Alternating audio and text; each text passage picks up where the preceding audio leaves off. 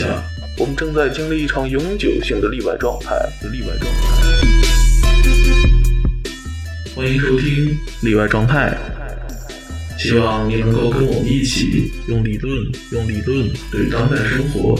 进行一场思辨的反思。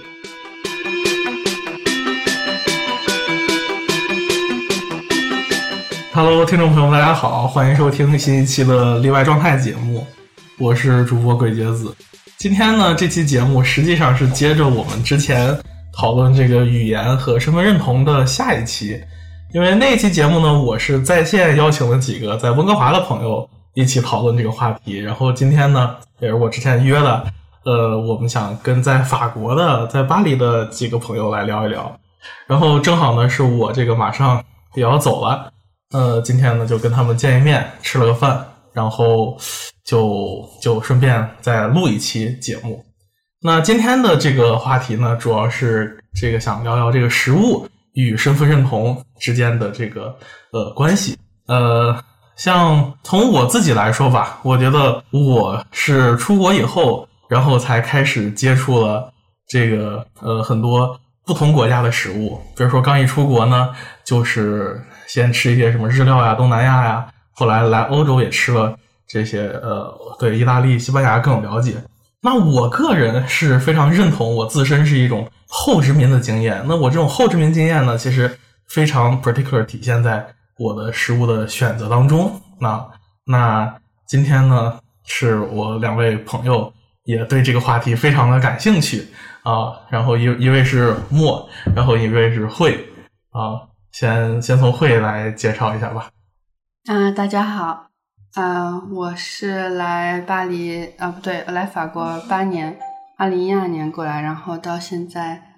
呃，在这边生活，所以对，呃，然后我的工作也涉及到食物，所以说啊，就是食物和身份认同这两个话题，就我都比较感兴趣，所以今天就过来和大家聊一聊。大家好，呃，我是莫，我呢是在法国已经十二年了，嗯，在十二年的期间呢，其实也是的确通过出国这段经历，我才逐渐的建立了自己的身份的意识。因为以前在国内的时候，如刚才呃大海所说，就是呃以前没有太多关于各个国家食物的概念，在我的世界观里面，当时其实只有中餐和西餐这样两个概念，所以其实说只要是外国的。我都会把它认为是西餐，就是没有在里面有更多细分的部分。也是说，随着在海外的这些经历，你不断的尝试，你反而是通过一个外面的角度再去看自身，再去观察自身，然后才会重新的建立起一个被打破又塑造的概念。当然，为什么这次我们想要聊这个话题，主要是刚好我们三个人同时对吃这件事情都有莫大的兴趣，所以我们找到了共同的交集。那提到这个呃这个话题，有一个有趣的点是在于呢，前段时间呃法国的媒体上呢是对一个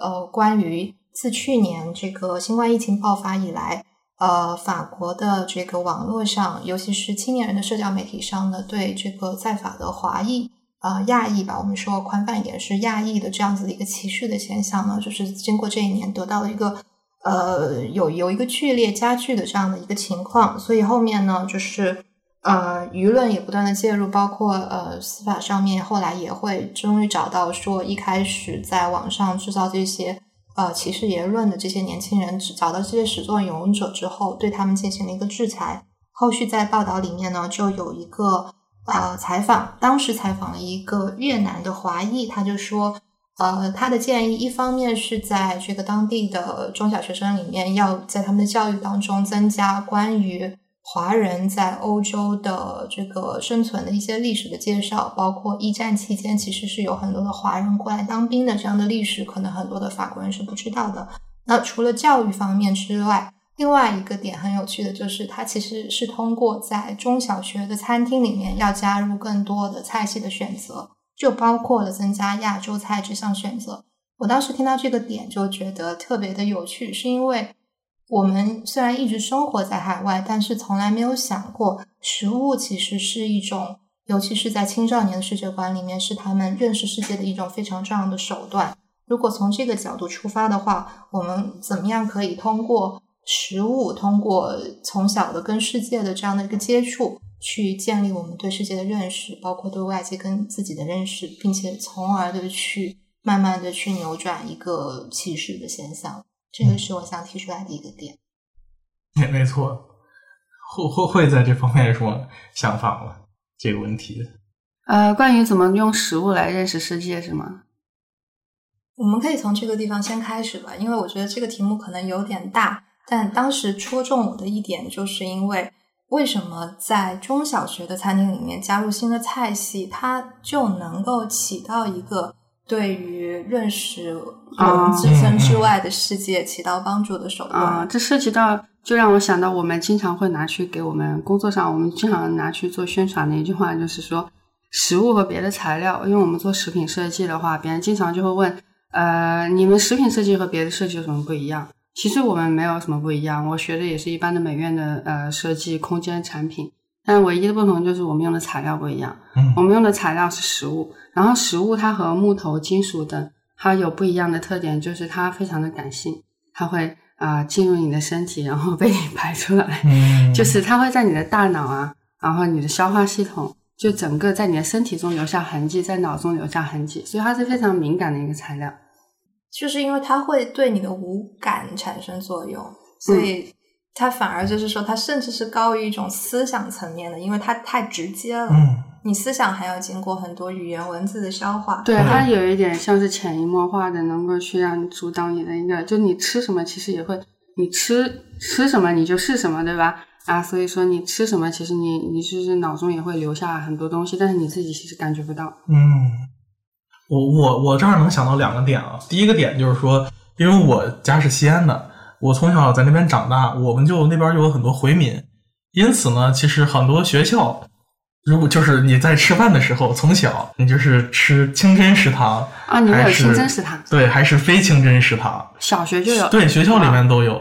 啊。嗯这个就是很正好行政上面嘛，政策上面去创造一个这个 ethnic group 的一个空间，嗯我觉得是非常有必要的。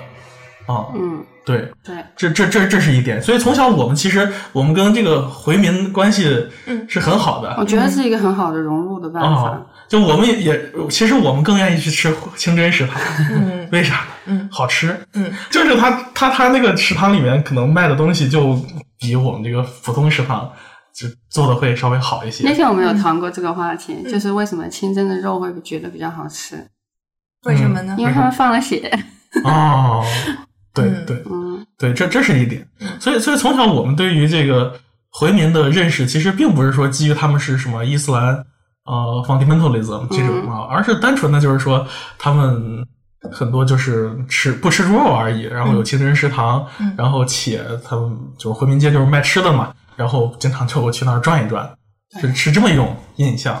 也没有，就是大家都是同学嘛，从一起玩也也没有什么特别就撕裂的，吃在一起玩在一起对对，没有那种很撕裂的感觉，不觉得有什么区别。这这这就跟这边的阿拉伯人和法国人的社会融入的现象就很贴切。你看 Kebab，嗯就四大食物之一，对，他们他们就能够通过吃在一起玩在一起。但是，呃，中餐就没有做到这一点哈，亚洲菜。嗯、没错。嗯嗯然后第二点呢，就是我想到这个，因如如果大家都对这个呃最近这个饮饮饮食界和这个纪录片界这个比较出名，就是那个那个那那那那个美国的那个韩国韩裔厨师，嗯哦，就是张张他叫应该叫张西镐还是怎样？对，应该是就是，David David David 唱，啊对 David 唱，他是那个 m o k o f 的主厨。他除了有有那个呃《Ugly Delicious》那那个纪录片以外，还有另外一个纪录片，他也是专门讨论了一下这个问题。为啥呢？因为他是作为一个亚裔，是一个韩国人，从小是在波波士顿那边长大，所以呢，他吃从小他自己吃这些食物，尤其是什么泡菜啊这些东西，呃，学校同学就会笑话他。哦，所以他其实从小长大是很受伤、很被排挤的这么一个经历。就他吃这种就亚亚洲说起这个什么东西，我就会想起说，如果一个法国人在中国的学校食堂里面拿出他的奶酪，会不会被中国同学排挤？我觉得会啊，肯定的，就是都吃了什么东西啊？哦，嗯，然然后然后，但是他他那个第一集，他就是到温哥华去，嗯然后到温哥华去了之后，他就发现这个世界完全不一样，就跟他从小长大那个环境不一样，因为在温哥华里呃这个学校的这个餐厅里面都就是白人会很自觉的去吃 sushi 嗯。啊、就是或者或者这种亚亚亚洲食物 Asian 嗯很很容易，就是大家不会觉得你有什么问题，然后吃个叉烧呀，嗯。吃吃个拉面呀，就是对，就是它首先在食物里面就不进行区分，或者我们说在食物当中就没有 discrimination。嗯那这种也是一个区别对待的意思嘛，discrimination 本身就是这个意思。所以你在食物上本身采取一种平等的态度的时候，它反而能够加深你对食用这个食物的这个族群的认同感。嗯，我觉得这是很神奇的一件，事是情。吃食物可以加深你的认同、文化认同。是的，是的，对的确是这样子，所以才会讲到说我们个人的身份认同，因为刚刚都提到了说来这边之后才会接触到更多海外的食物，就包括说我其实以前在国内我是很少会吃越南米粉的，我基本上不会吃否，我都是来这边是被这边的人嗯教着要吃这个食物的。嗯啊，这也是为什么我们刚刚出国的话会对麦当劳、肯德基特别有亲切感的原因。会有是因为知道 至少知道它是什么，嗯，对，因为因为它是你的一部分，对它是你认识的一一个一个东西。对，是是是你已知经验范围内中对对对可以选择的对嗯，哦，对对，我记得我有一个朋友，他就是他是那种比较四海为家型，所以他就非常依赖全世界各地的麦当劳，嗯，呃，特别喜欢。他每到一个地方都会去吃麦当劳，来寻求和这个地方的一个连接。哦，就是我我觉得是这样，就是我刚出国的时候，其实还是有一个这种态度的转变，就因为我本科就是高中生毕业之后去的是温哥华，呃，在温哥华呢，其实没有特别多很好吃的西餐，嗯。相反呢，我选择的都是一些亚洲食物，比如说日料、韩餐、泰国菜，就是这些呢，可能是我特别容易或者比较好去接受的东西。因为实际上大家可能都有经验，作为中国人，其实一开始直接上来吃西餐是不太容易的啊，他的接受程度是比较难的。嗯，呃，你你们同意吗？对，我记得我到高中之前都不吃白酱意面，因为我不喜欢那个奶油味，我就只吃番茄的。啊，我高中以前都很少吃意面。我也是，高中之前基本上对我来说，当时的西餐就只有黑椒牛排。啊，对，嗯这是我典型的西餐。嗯可如果是这能我比较样爱吃。对，嗯，对。嗯然后就是因为西安那边吧，其实西安西安和那个上海啊，或者是广东那些还不一样，就是比较比较比较多元的一些东西特别少，所以从小就只能吃些那些东西。呃，唯一我觉得我呃除了肯德基、麦当劳这种以外，我最早吃的这个非中国的食物，可能就是韩国烧烤了。嗯，哦，Korean barbecue，哦，小时候还因为那个时候我们西安那边儿有挺多韩国人，嗯哦，包括后来三星的在韩国设厂什么的，在呃三星在西安设设厂也也会韩国人比较多，嗯，这样嗯对啊。所以其实是也是因为有一些有一些族群吧，我们用族群来定义，就是他们把他们的食物带到了某一个地方，然后才相当于把他们自己的身份介绍到这个地方来了。嗯有一种这样的情况。而因为大海你也对后殖民这方面比较感兴趣嘛，就是你会觉得说这个这种食物的这样子的流动，或者是它的这样子的一个发展，它一定是伴随着后殖民这样的过程开展的嘛？嗯，就是我我我会承认一半儿，就是是这样，就是说，呃，后殖民只是我们现在用的一个视角和理论来描述当代的情况，但是呢，这个食物的这个交流呢，它其实总是已经伴随着，它并不一定是后殖民，但总是已经是一种移民的状态。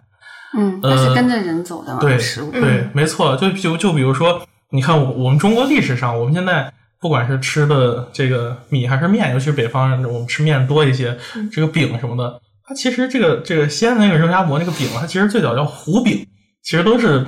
那个西边那些人，嗯，嗯小麦是从那边传过来的。对对带带过来的哦，所以所以这些食物它总是已经就是带，包括辣椒也、嗯也是那那边传过来的啊、总总是已经它是一种在交流当中传传递当中，不管是商人呀还是战争呀，只不过现在就是我我们这种状态，它是嗯后殖民，是符合我们当代的一个情况，嗯，呃，就只是它其中的一种现象跟某一块的理论刚好对上了。嗯，对，但但是我可能有的时候会倾向于觉得，我本身个人不愿意在食物当中做出区分，就是我不认为哪一种食物一定优越于其他的食物哈、嗯嗯这可能是我想讲的另外一个题目，是在于说我感觉米其林的这些食物里面，其实还是很少有特别少数民族他们的菜系。嗯放在米其林的这个谱系里面的，我不知道我这个观察对不对？你们因为首先米其林它就是法国的东西，对，它是法国这个等于说是所以它其实是被法国滤镜化了的一个全球美食。嗯，所以它还是非常强烈的欧洲中心的这样的视角去看嗯。对对，对，嗯他们是属于把所有外来的东西拿来用自己的方法重新演绎，嗯所以那些 chef 才会不停的讨论啊，我要去哪里旅游，去哪里寻找新的灵感。嗯但其实最后都是以他们的方式来诠释出来。嗯嗯嗯。但是我觉得可能一方面我会觉得这是一个去寻找美食的方式，我赞成他这样的方式。但一方面，他某种情况下他是增加了食物跟食物之间的等级观念，就是他把嗯某种东西凌驾在另外一种东西之上。，嗯，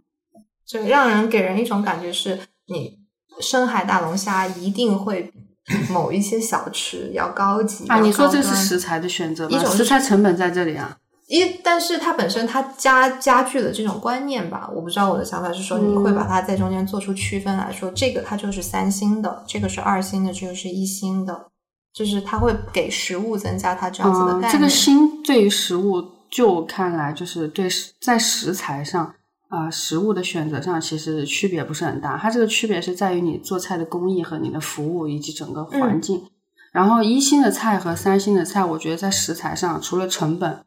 比如说你一百欧的菜和两三百欧的 menu 那个是不一样的，但其他的话其实是没有太大的差别，我觉得。呃，或者说，其实跳跳出来讲和今天的主题相关是，我们有可能做出一碗三星的越南米粉吗？三星的服务嗯，就是首先我们得看他这个星是给谁，他星是对他以他的文化判断来决定你这个东西它上不了三星。嗯对，我明白你的意思。对对对，所以才又回到身份的问题上。首先，他在他的文化的这个系统里面，他就没有把它考虑为我会把它定义为三星的食物。呃，但是我不认为这个呃米其林的这个星是颁给食物的对，没错，它是颁给厨师的，嗯或者是餐厅的吧同意同意它是颁给餐厅团队，对，餐厅团队的，它是包括前厅和厨房两个团队的综合成绩。嗯对对，它是一一套、嗯一个一个结构嗯啊，这这个玩意儿，这就是为什么厨师走的时候带不走星星啊？嗯，有道理，有道理。菜就只是材料，它如何去，就是我会觉得它就是从我的角度来看啊，它更多的是一种如何把这个食物的这个边界推向极致的一种过程。嗯。啊。整体就是我们如果谈论这个 gastronomy，就是嗯。料理学嗯。这方面的东西，它它应该是这样子的，它不是单论单单单的这种某种食物的之间的这种东西，对啊，那这么说来，佛其实也是有可能成为三星食物的，对，就是说我们其实只是因为然后看你用什么方法去演绎它，对，嗯，只是因为它的历史原因吧。然后我说坐在哪里吃，对，坐在怎样的对谁服务，对什么样的酒，对对，对，就是它它里面一定是存在着一些这个呃殖民主义的色彩啊，米其林。但是是这是我我们其实也要辩证的看待这个问题，因为比如说啊，你在因为我到这个泰国去，在曼谷，就是泰国那边的这个餐厅，我去吃了米其林，我操，非常好吃。它也它也有很多当代的这个泰国菜，嗯就是它有 traditional Thai，有 modern Thai，嗯还有一些很多更加呃 fusion 的 food，就是它真的就是就是在我看来，其实我觉得都不是它是什么地方的菜都不重要了，而是它如何来把这些菜用一个更有意思的方式来进行呈现。嗯，但是这点就会让我想起米其林在中国被排斥法，就是大家并没有那么看重它。嗯真正的老饕会觉得啊，你米其林选的这些菜，上海的、广州的我都不认可。嗯这其实是一种文化上的一个，就是像你，就像法国不认同法国文化不认同啊、呃佛，但是我们中国文化可能也并不认同法餐的这一套价值体系嗯，那这这这一点你你怎么看呢？啊 嗯，因为你学学这个嘛，啊！我我也不是学这个 那你起码经验会比我们多一些，对吧？啊，我就觉得很有趣，就是对食物的认同，可能就是还是和你的文化有很大的关系，所以和那个就是你受众是怎么样的，就对这个的判断影响很大。嗯，那从我的角度来看啊，就是呃，在台湾、嗯香港、新加就是坡，嗯它的这个中餐嗯，也都有跟米其林的结合，嗯，包包括在广州也有一些嗯。用粤菜和米其林的结合。就是我会认为啊，就是呃，我我比较 prefer 这种这种法餐的这种概念。这种这种厨艺，就是呃 systematic 这种方方法，嗯。对，呃，来对食物进行处理，这是我觉得我能接受的一种方式。你你觉得呢？我现在有点标准，嗯，就是就是对于你像有一些呃拉面店嗯。类的，像香港的拉面店会被评星，我就觉得这点很神奇。第一，它它它是在这个法法国食物体系外、欧洲体系外的嗯。一个，然后它却它还是以贯以它的法国这一套的标准去评判你，嗯。所以就导致了本地观众本本地群众的不接受，就是它的文化水土不服过来之后，嗯，我我我倒觉得它这都是一个过程，就是我我会说，比如说在新加坡、嗯在香港、在台湾的这些米其林餐厅，其实是基本上是是可以的。你比如说像鼎泰丰哦，哦嗯哦，因为你去吃吃鼎泰丰的话呢，就起码它是一个基本的一个，就是你你的 standard 在哪儿？你我觉得它是是去灵魂的。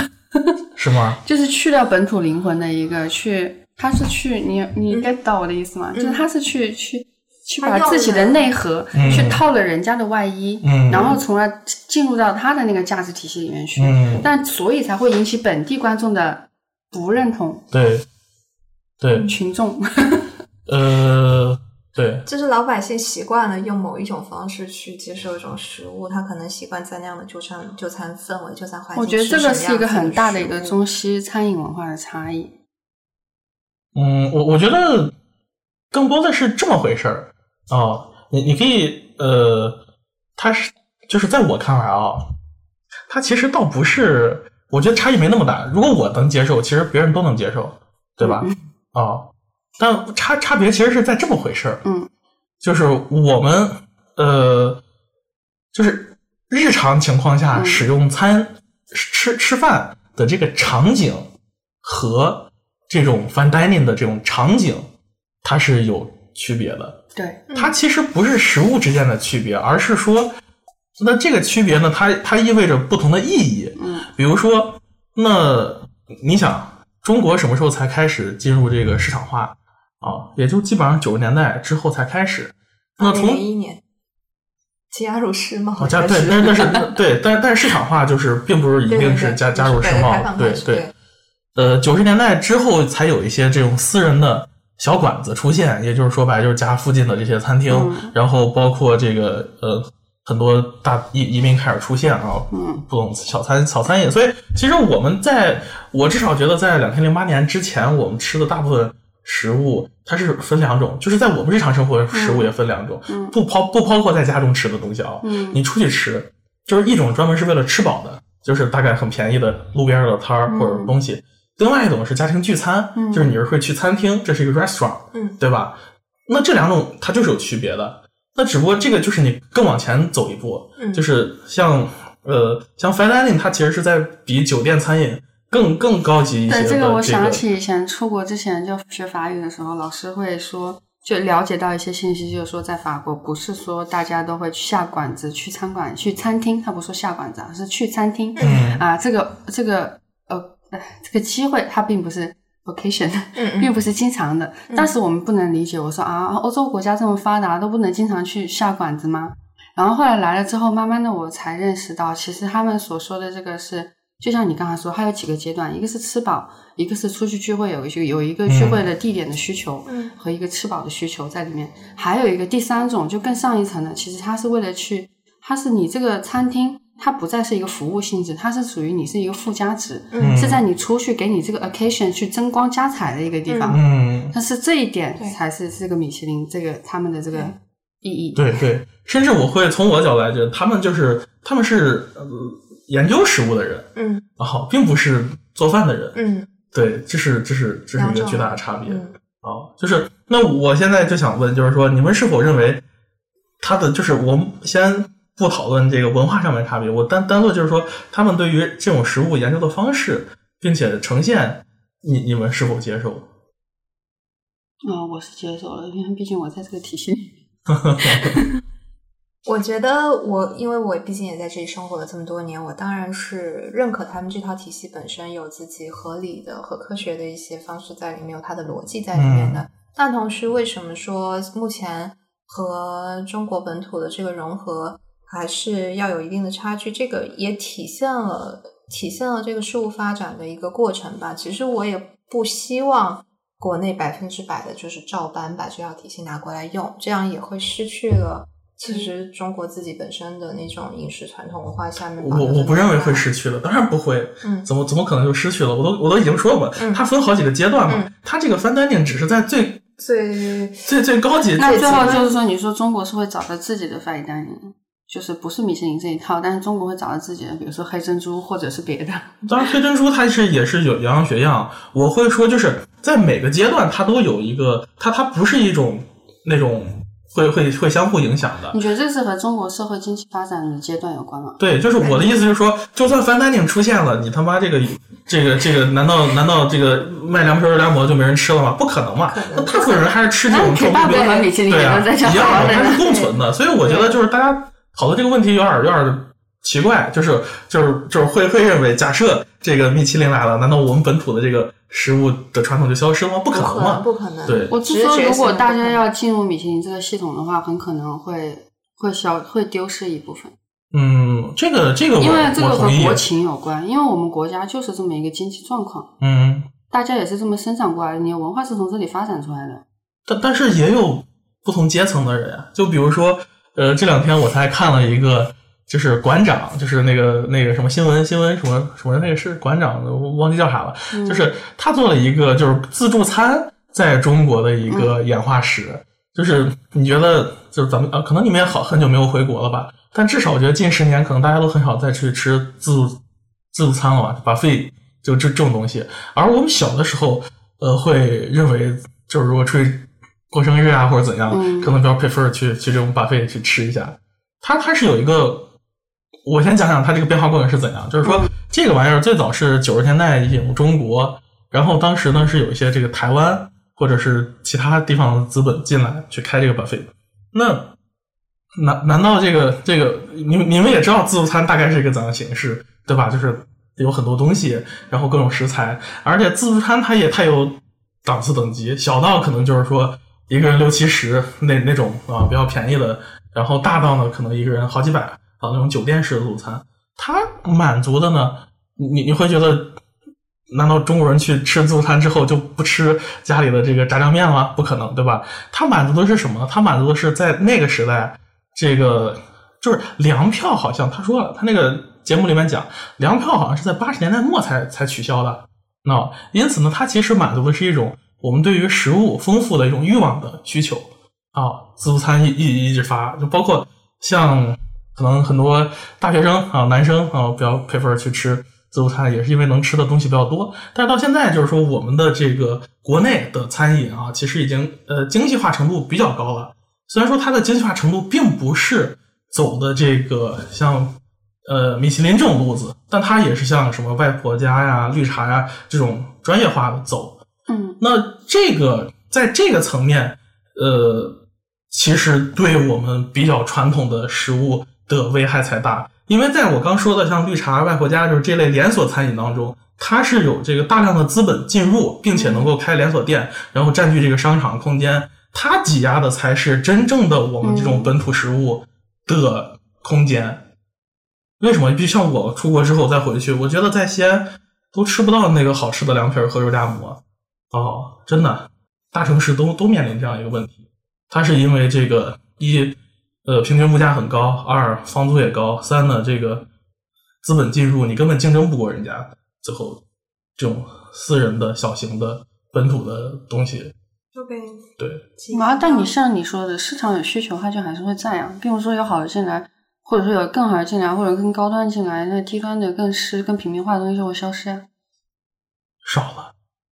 真真的少了。嗯找不见了，很难。嗯，你比如说，你如果现在回国，你跟朋友约约吃饭，是不是他妈咱想想都只能去商场，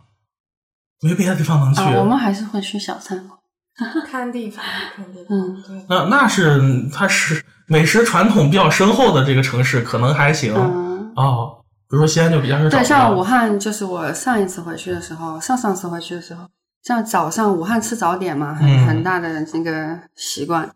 但是就以前我高中时候常吃的那条街都搬了，搬到一个附近的一个特别偏的小巷子里，就大家都被挤得没有地方去。嗯，你看，我我武汉是这样，嗯成都可能好一点儿，北京就根本找不到。那北京是行政原因，都给你把这些东西那这就符合了，就是说社会发展、城市化发展会让这些路边摊就没有地方去，就像在这边你找不到路边摊一样。嗯，对。当然，我说的并不一定只是路边摊，还有就是包括这个附近这种店铺的小苍蝇馆子嘛，那它会因为它的卫生规范啊各种要求它不达标，然后就会、嗯。就被城市化这一层给滤掉了。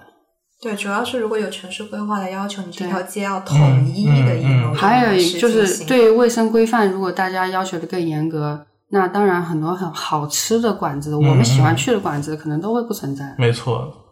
啊，我们很喜欢说有一种叫苍蝇馆子对这种，嗯它可能卫生条件就达不到要求，但它可能就是很多人童年的记忆。对，就哪怕你吃完拉肚子，你也还是会回想的那个地方是一个很好的回忆。嗯但是以后可能这些就随着城市化发展就会没有了。没错。那那那因此呢，其实我们这个结论，所以我就是说，啊就这是我刚才的点，就是说你的东西往那个高端了，也严格化了、规范化的去发展的话，你就会失去你一个很重要的，就是一个草根文。中国现在草根文化嘛，你这个灵魂这个东西，就市井的它这一块烟火气，它可能就没了，就很难保存下来。你要怎么样把这一点以及它的高端规范化，然后同时并存，就很难。嗯，对。但是我我的主要的这个观点是这样子，嗯这个市井的气息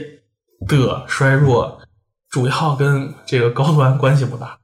哦，它有很多其他的方面，比如说我们刚刚提到这个城市现代化，像 Netflix Netflix 有一个纪录片叫 Street Food，嗯啊，就是它专门也也是讲这个东西。对，呃，你像像香港和日本其实都没有路边摊了，但是它是可以走到这个，但是你去香港吃还是能吃到很多小吃，嗯，对？吧？呃，然后 street food 很多是在就是泰国曼谷那种路边摊还挺多，像我们以前路边吃烧烤。那因此呢，这个城市化是一个很大的威胁，对于我们这种呃市井气息。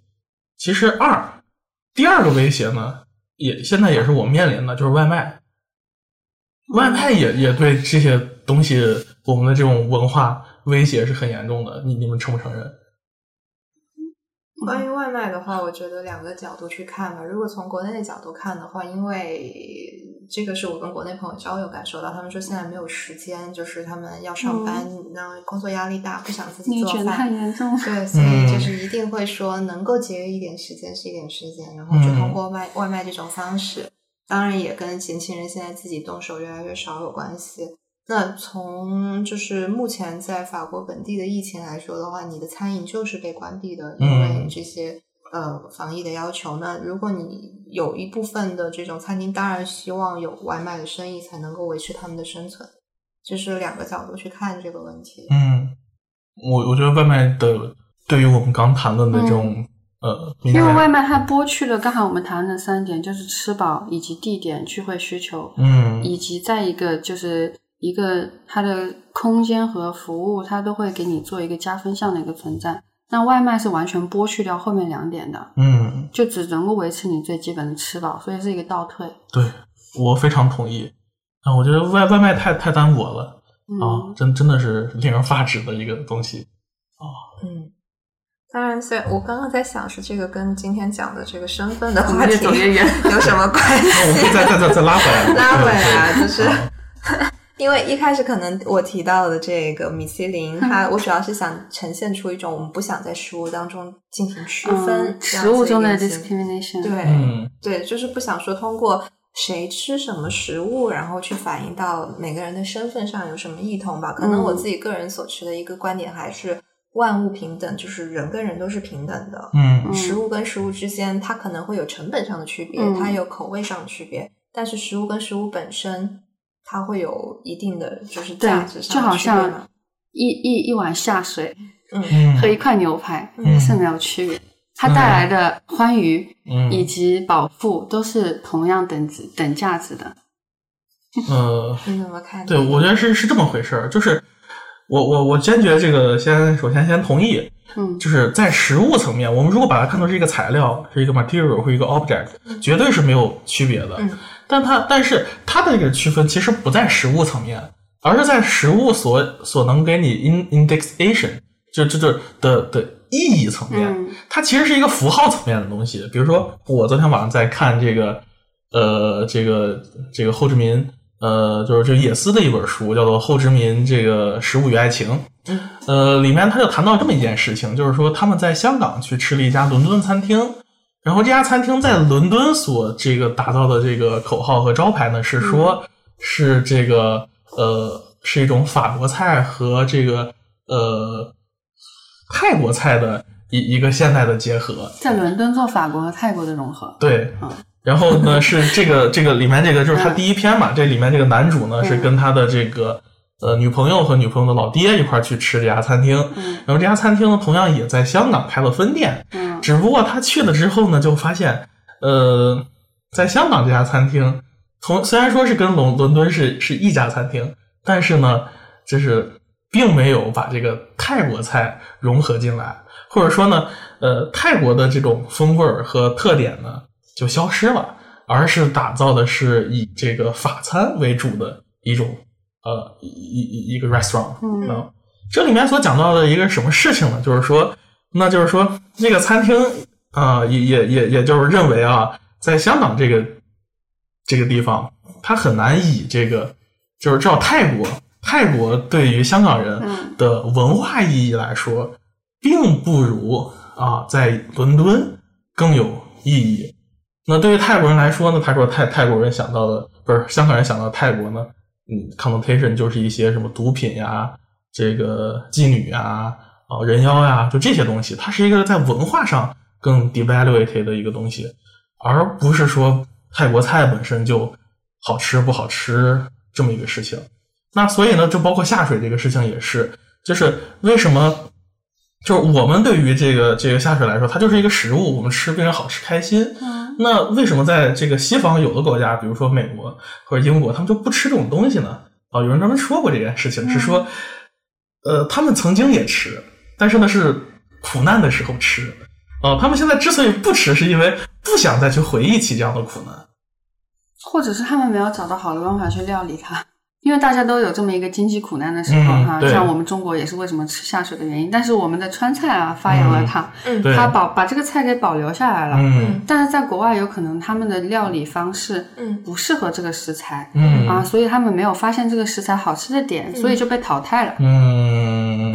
我我很同意你这一点，而且我觉得他们通过拒绝这个吃这个食物的方式，其实是在把自己的身份在做一个就是界限的划分。嗯。他觉得我不是你们这样的人，所以我不吃你们这样的菜。嗯它隐含了一点点这样的意思在里。嗯当然，这就是我所想要去拒绝的现象，在于我觉得食物都是平等的，人也是平等的。那人跟食物之间也是要有一种，就是你要保持这种开放的心态，去尝试不同的食物。呃，过就过敏除外哈，如果你真的是过敏嗯嗯不能吃，嗯那就算了。但是你不能一开始就对一种食物带有一种预设。啊，对偏见，嗯，对这种偏见，我这个我同意。对嗯我觉得从食物当中反映出来的偏见，恰恰可以去映射出当下我们的这个整个社会当中的人跟人之间的偏见，或者是我们说到种族歧视这些方、方面的内容。嗯对，就是有会通过说接受或者是拒绝哪一类的食物，嗯来去划分自己的身份边界。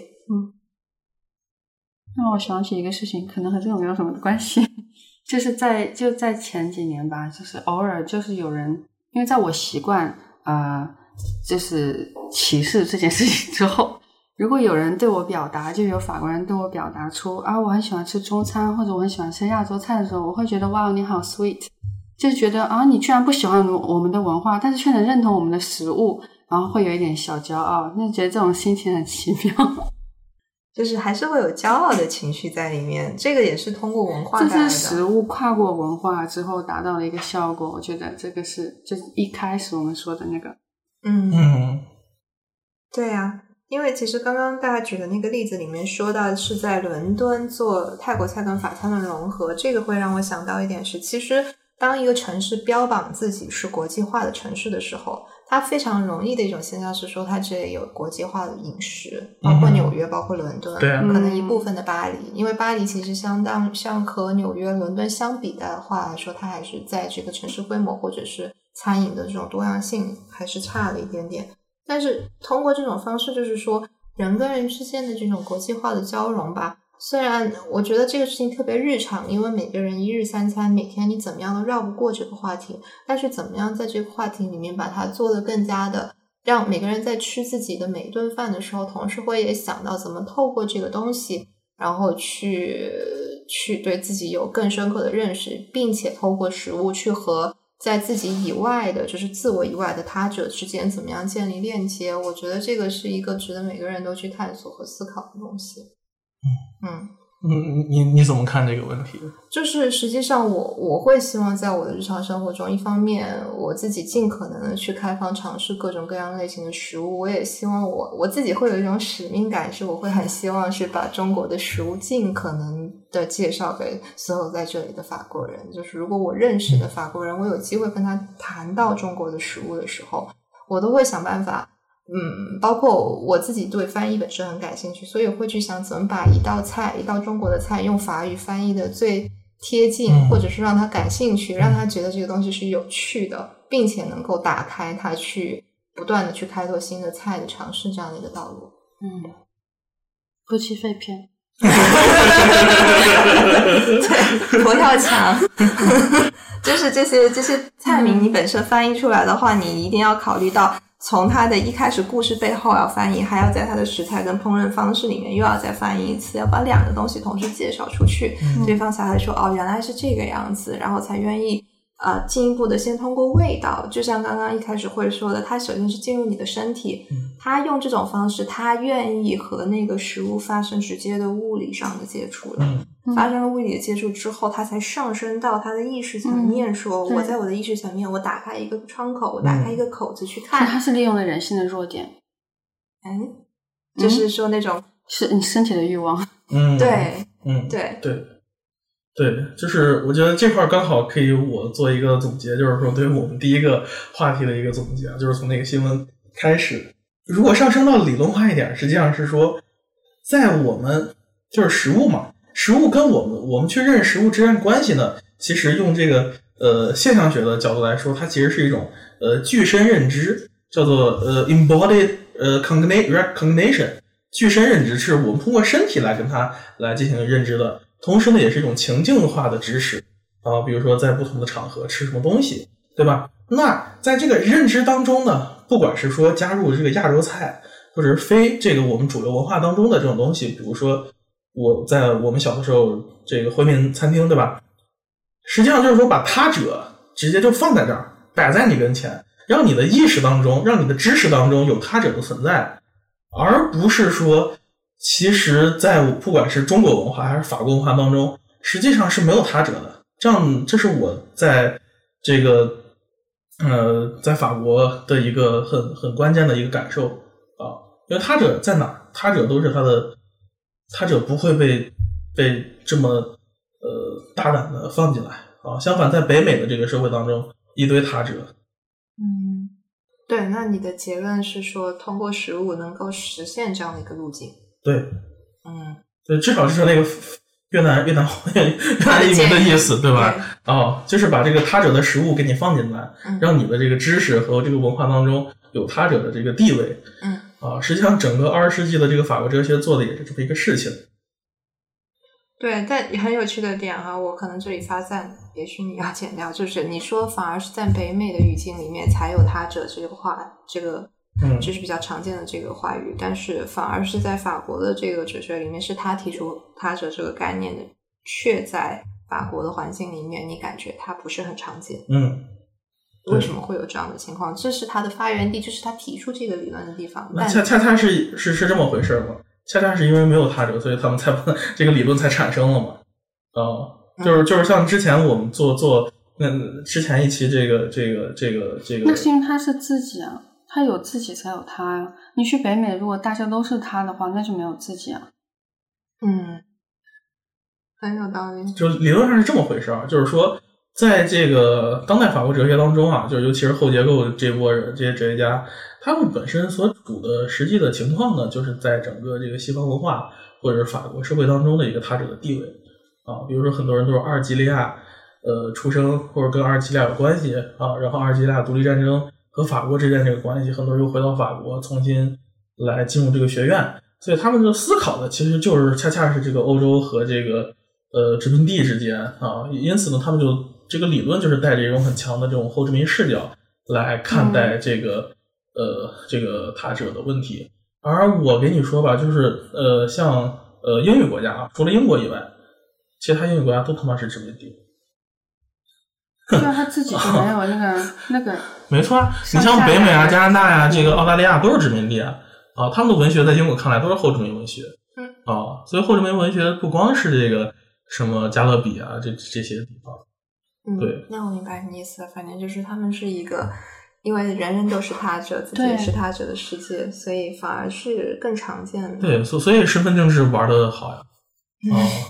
对，所以其实才更容易就是有各种各样的饮食遍地开花嘛，对在他们那边。在在这边都都找不到的身份，嗯，真的，hard really hard 啊，对，那那就说到这个食物和身份嗯这个视角，嗯你们想怎么来谈论啊？就你们自己的一些看法和就是和自己一些经验有关的，对，就是我们要讲一下和这种性别意识上相关都可以的线嘛。都可以嗯啊，嗯，嗯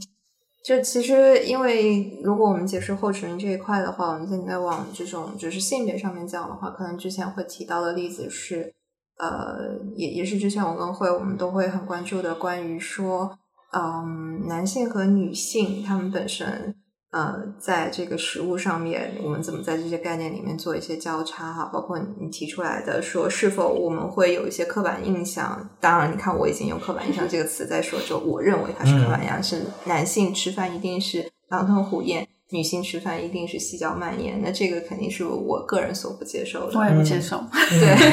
嗯，这个这 个特别强烈强烈的感受就是说，这其实是一种社会对于女性的一种规训。没错，对，这就是我写的那个，你们之前有听说过这个话吗？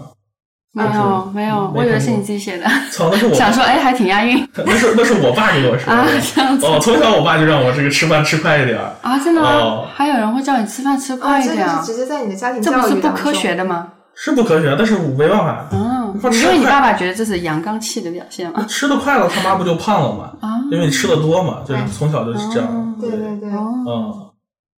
我以为是只是你自己个人提出来，当然当然就是说这个挺挺神奇的是，它也许就反映出来了，呃，本身本身对于男性跟女性在这种形象上面，就是一定有一定的这种就女性要是纤弱的，男性要是强壮的，就嗯女性要少吃吃慢，男生要多吃吃快。嗯，对啊，而而且你看，比如说在男性的这个活动当中，尤其是吃饭，大家可能就是什么是比较 preferable，就吃的多呀，吃的快呀，什么，然后大家干别的事情，比如说在学校当中嘛，对吧？我们都都都比谁更先吃完，谁吃在后面的都会被嘲笑啊，会有这样子吗？哦。当然，你们可能没有没有男，你们可能没有男性经验，那我们有啊，在中学时候不，我小的时候会有大家比赛谁吃的快，是为了让你好好吃饭，因为不挑食嘛，小时候都不吃饭啊什么的。嗯，但是没有说是从这个性别角度说是增加你的那个男性气魄啊，或者什么。那个时候不一定是有意识的赞男性气魄，而是说因为就是在我们的年龄过了挑食的这个阶段，就在就是之后，大家就会告诉你，爱吃慢一点，多嚼一下，因为这样子有助于你的消化系统。嗯，对，而是说男性，比如说中午在学校吃完饭，我们有时间干别的事情，嗯比如说上网、打游戏、嗯打篮球。嗯，对你吃的慢了，耽误大家的时间，哦对不对？啊，这有一个集体性在里面。啊，嗯对啊，我吃完饭赶紧他妈去网吧，是吧？如果跟女生一起就无法做到。嗯嗯，当然，其实这个我觉得它可能跟刚刚前面那个话题有区分的是，它并不是通过食物来定义你的男性或者是女性的呃气质哈，而是嗯我觉得只是说食物在这里面更多的像一个一个一个工具的角色，是说通过你在和食物之间的关系去体现了这个父权社会里面男女的差别，我觉得是这么看。或者我想举的另外一个例子是。嗯，据我所知，以前在中国的不同的地方，有些地方是女性要做饭，但是她是不可以上桌吃饭的，嗯就是她做好饭之后，她就自己就我最近看了一个很好笑的，昨天在微博上 看到，嗯。是有一个就一个一个人，他说他旁边有一个女生在给他父母出柜，就在餐厅里面，然后那个女生说啊，爸爸我是同性恋，然后爸爸说哦没有关系，你是你是男方还是女方，就你是 T 还是 P，然后后来就就怎样，然后这话题就跳到那爸爸问那他是上海人吗？然后那个女生说哦不是，然后爸爸就说啊那可不行的呀，就是然后底下评论就有一个人说那如果是一个东北 gay。一个东北 gay 出柜了，他带回去的男生是不是不能上桌吃饭？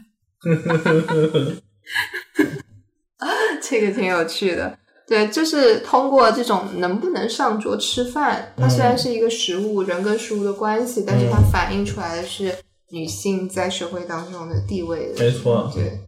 呃，我会觉得说，如果但凡在我的生活当中遇到了带有这样思想的男性的话，就是我都会呃跟他们保持很很远的距离吧。就我们在我们这个年代还好，就我们这一代就很少遇到这样的人。嗯我我是真的不知道它这个东西是怎么形成的，我是知道有这么个现象，尤其是你过年再回老家到农村的时候，你会发现，对，你因为我们都不是北方的嘛，嗯所以我们可能被这个文化影响比较小。哦，但这样讲好像也有点地地域上歧视啊对，就是认为只有北方。嗯没关系啊，北方但是这个我之前和一个法国人讨论过，嗯就是他他也很好奇，就是为什么呃嗯中国会有这样的习俗，然后我当时也很不理解。然后他就说，那会不会是因为经济发展的原因，然后就受教育水平的限制等等，带来了这么一个嗯文化的一个很狭隘的一个文化观念？这里面体现的还是男尊女卑啦，嗯就是说，如果他们认为上桌吃饭是一种受到尊重的方式的话，那在一个地位上面的区别，那他就不被允许。但是在南方就不会，男尊女卑是一个中国的普遍的一个现象，嗯概念。但是在南方就不会有这种现象。嗯，对，所以就是具体你看，尤其是沿海的地方嗯不会这样。我我我提供一个观点和视角啊，呃，我觉得应该是有解释力的，嗯就是男尊女卑，它其实是一个结果，嗯它不是前提。就是如果我们把男尊女卑当做前提，那就傻逼了。它只是一个 result 啊，但是这个 result 怎么形成的？嗯，需要需要被解释，对吧？那从我的角度来看，就是说，我们先不论这个在传统的这个中国当中到底是怎样，多少可能有影响。那比如说你在这个传统中国当中，这女性啊，大家闺秀还不还不还不让出门呢，嗯是吧？还不让跟不让嗯，那这一点和阿拉伯的那个不是很相似吗？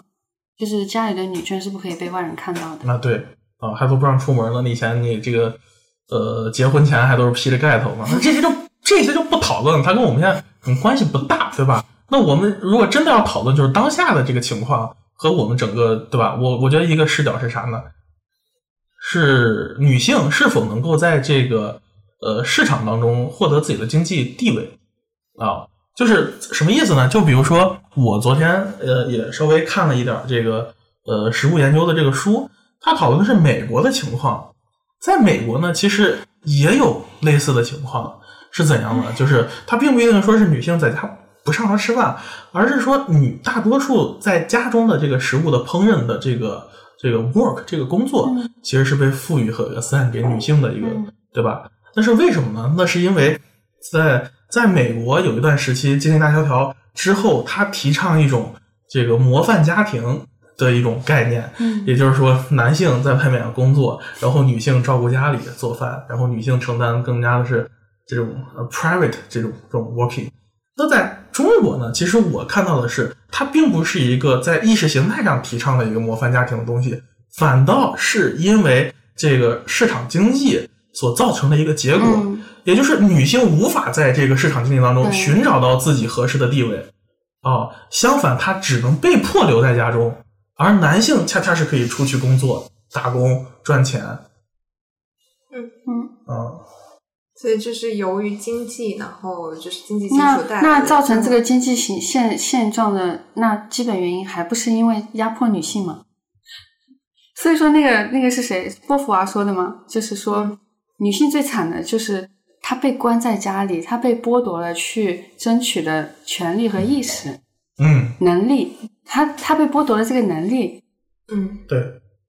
嗯，没没错，这就是它是一个资本不被教育去对追求自己的、实现自己的价值。所以它是一个恶性循环。对，啊，这是这是资本主义和父权制的共谋对啊！你在资就是父权制本身就造就了一个不平等对啊，男女之间的不平等。其次呢，这个因为这样的不平等存在，且这个你在资本主义当中，你女性就是有更少的经济可能性，嗯，因此它就巩固了这个父权制的这个逻辑。所以你必须回到家庭，你必须依附一个男性，嗯，是，所以就是对，而且就会从跟食物的关系中体现出来。那包括说以前和会讨论过去，在其实，在厨师这个行业里面，反而女性是比较少的。我们会有观念认为女性在家庭当中嗯。应该要承担你说你要做饭的这个嗯。工作的这个义务，但是反而你把它投射到厨师行业里面，又是更多的是男性的厨师，就是这方面的话，，嗯这一点你可以从我们刚刚分析的三点 需求来看，第一个是温饱，第二个嗯是聚会场所，第三个是一个更高层次的呃一个叫什么？社会上的交往的需求，或者不是，它是它是由这顿饭带给你的一个附加价值。那嗯那这个就说明女性她其实永远是被困在底层的，嗯，她上不去。到了上面的话，你就就没有你的位置，上面是男性的位置。所以说，在底层的家庭需求温饱是女性的世界，到上面去，到了更高的职业追求的时候，那女性就是被排除在外的。甚至在家庭当中，这是为什么餐饮行业女生少，但是在家里 总是女生在做饭的原因。嗯，甚甚至在家庭当中，她的这个工作是不被计算的。啊，现在慢慢的开始在开始计算了。对，哦，就就是会他会被配吗？现在现在不是日本在开始讲这个吗？嗯，因为因为日本的情况比中国还严重呀。对啊，对，啊，对，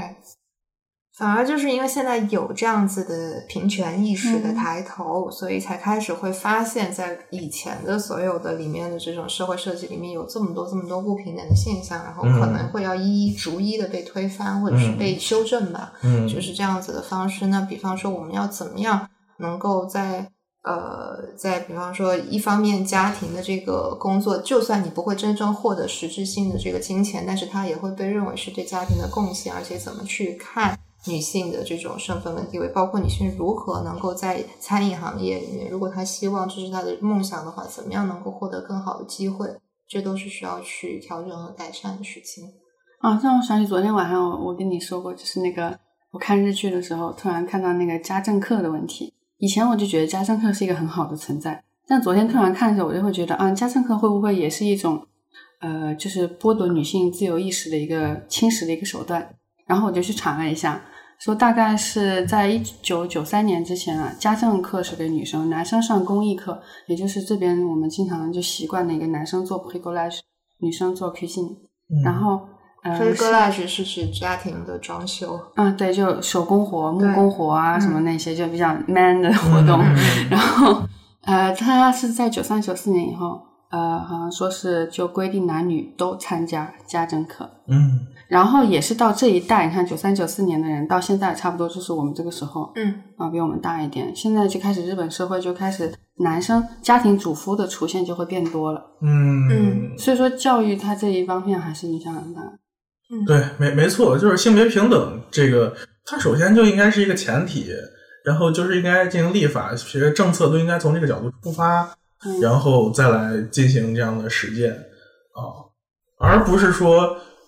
我靠，你想想，我们从小就，其实我们从小就生活在一个性别非常不平等的这个环境当中，嗯而且女生做任何事情都是被打压的，对我小时候奶奶就不让我学厨，啊，女女女女性做任何事情都被打压，即便你做的好，也会说，哎呀，那只是你的这个，呃，啊，我以为这个是中国的谦虚的文化传统美德。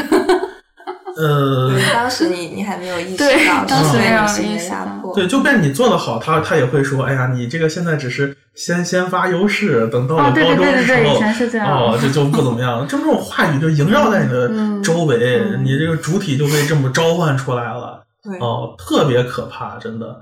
对对，但但是我想更深一步，就是说你们自身有没有什么经验和想法，就是食物和身份之间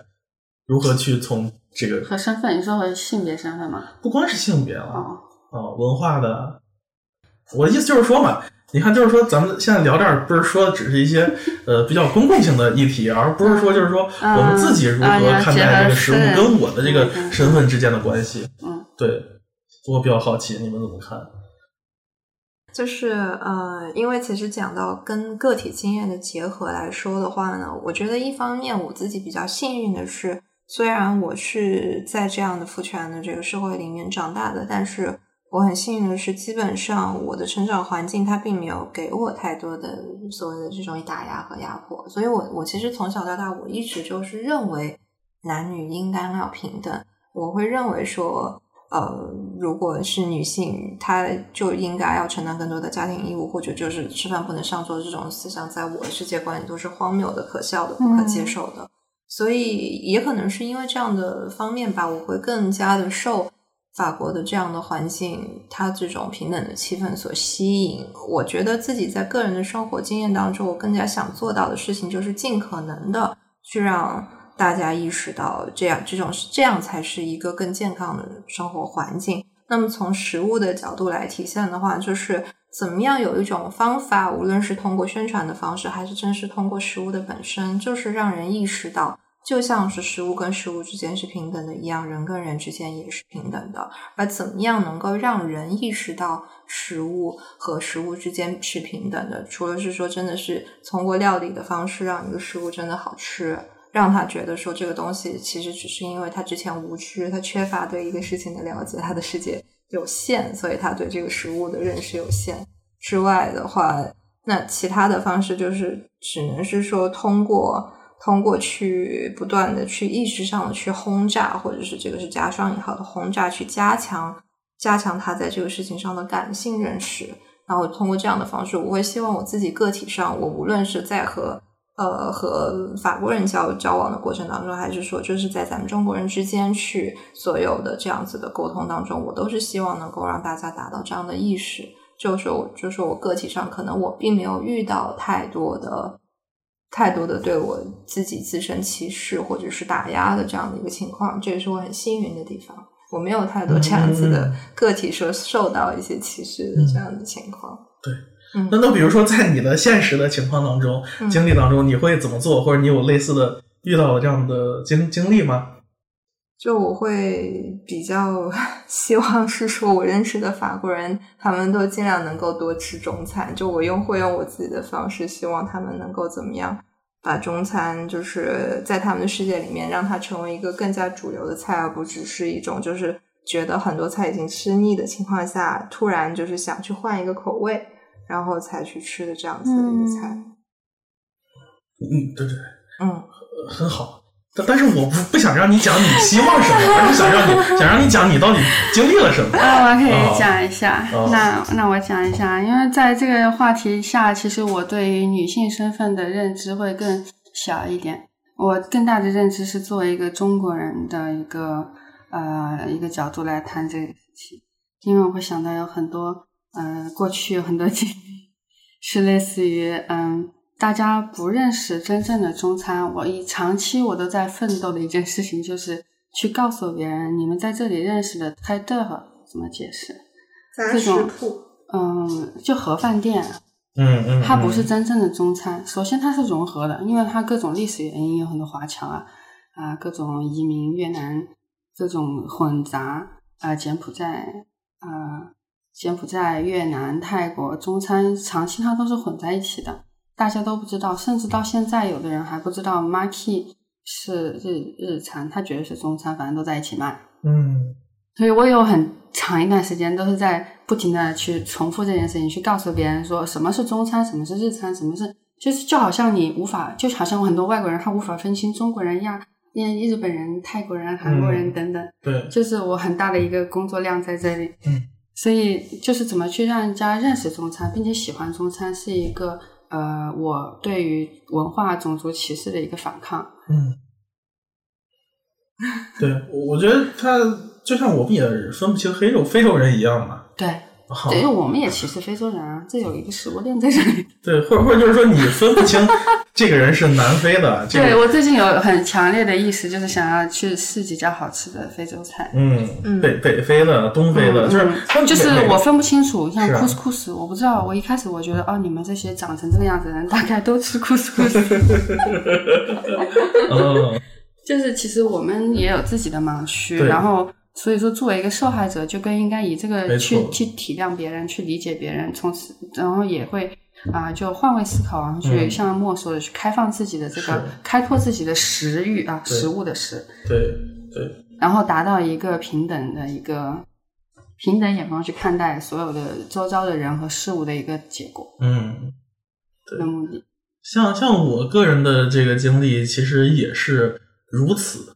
就是我也是通过这个呃吃东西，嗯。通过饮食来对不同国家的这个文化、嗯。呃历史知识来进行了解和认识的。嗯。嗯，它是是这么回事，还挺有意思的。呃，我大学的时候吧，因为去的是温哥华，嗯。然后大一整个时间几乎没吃过什么西餐，嗯。因为温哥华的那边的这个中餐太多了，且中国人也很多，所以一般我们出去吃饭的时候呢，我们都说，哎，你今天想吃上海菜啊，还是想吃川菜呀、你们都好细，东不像我们的。你今天想吃中餐还是吃日